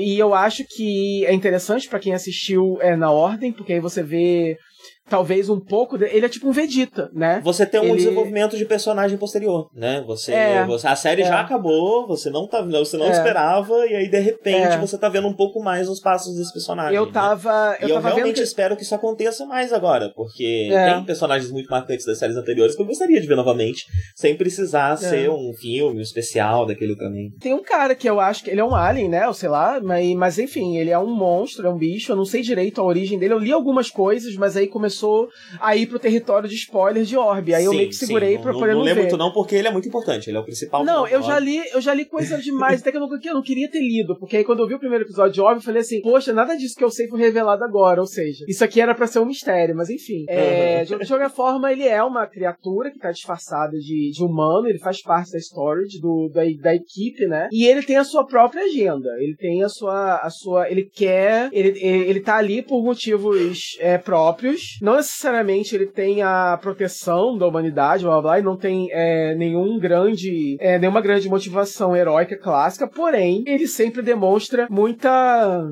fidelidade aos seus companheiros de equipe. E. E é isso, é uma espécie de Vegeta mesmo. Ele é um cara que ele não deixa de ser é, vilanesco e maldoso e, e malicioso, etc. Porém, ele é, volta e meia as suas motivações é, coincidem com as motivações dos heróis e ele tem um carinho e uma proteção e uma, uma né, um respeito por seus companheiros ali de luta. Então, bem ou mal, é, de, de vez em quando ele vai sair do seu plano principal para poder proteger os seus amigos por amizade mesmo. Só. Seus amigos próximos, né? Então, é um Aham. arquétipo clássico de anime, de mangá, de né, tokusatsu, enfim. Mas nesse caso é muito bem feito. Não precisa saber, é, conhecer ele antes para apreciar o arco dele. Tanto é que eu não conheço e vi. Você Sim, consegue só precisa entender. saber que ele é um vilão de, de Exato, série, você, é isso. você, você, não, você consegue entender que ele é um, ele é um monstro, ele é um, ele é um vilão disfarçado. Ele tem um, ele tem uma motivação própria dentro de Ultraman Z que é explicada na própria série, e ele tem um arco dentro da própria série também. Mas eu acredito que óbvio, se você depois voltar pra assistir a origem dele, vai ajudar só a enriquecer mais ele, porque antes Sim. eu acho que ele é introduzido como um antagonista mesmo, mais clássico, né? E agora ele é uma vibe mais anti-herói. É... Mas é isso. Eu acho que, fora isso, é isso. Acho que já falei tudo que eu. Acho que eu vendi, né? Com certeza. Espero que sim. Que bom que É. tomara que continuemos falando agora todo ano. É. É. Como eu devo disse, ver seja agora, bem-vindo. né? E O Orbe, o- ouvinte que quer colar junto, sempre importante lembrar: as RB. séries têm 26 episódios. Então não é como assistir um Super Sentai. É. Que vai ter 50 e tanto. É. Não, é um negócio bem mais enxuto, bem É. mais fácil de, de, de assistir. É. E é isso. Gostei bastante. Recomendo. E é isso.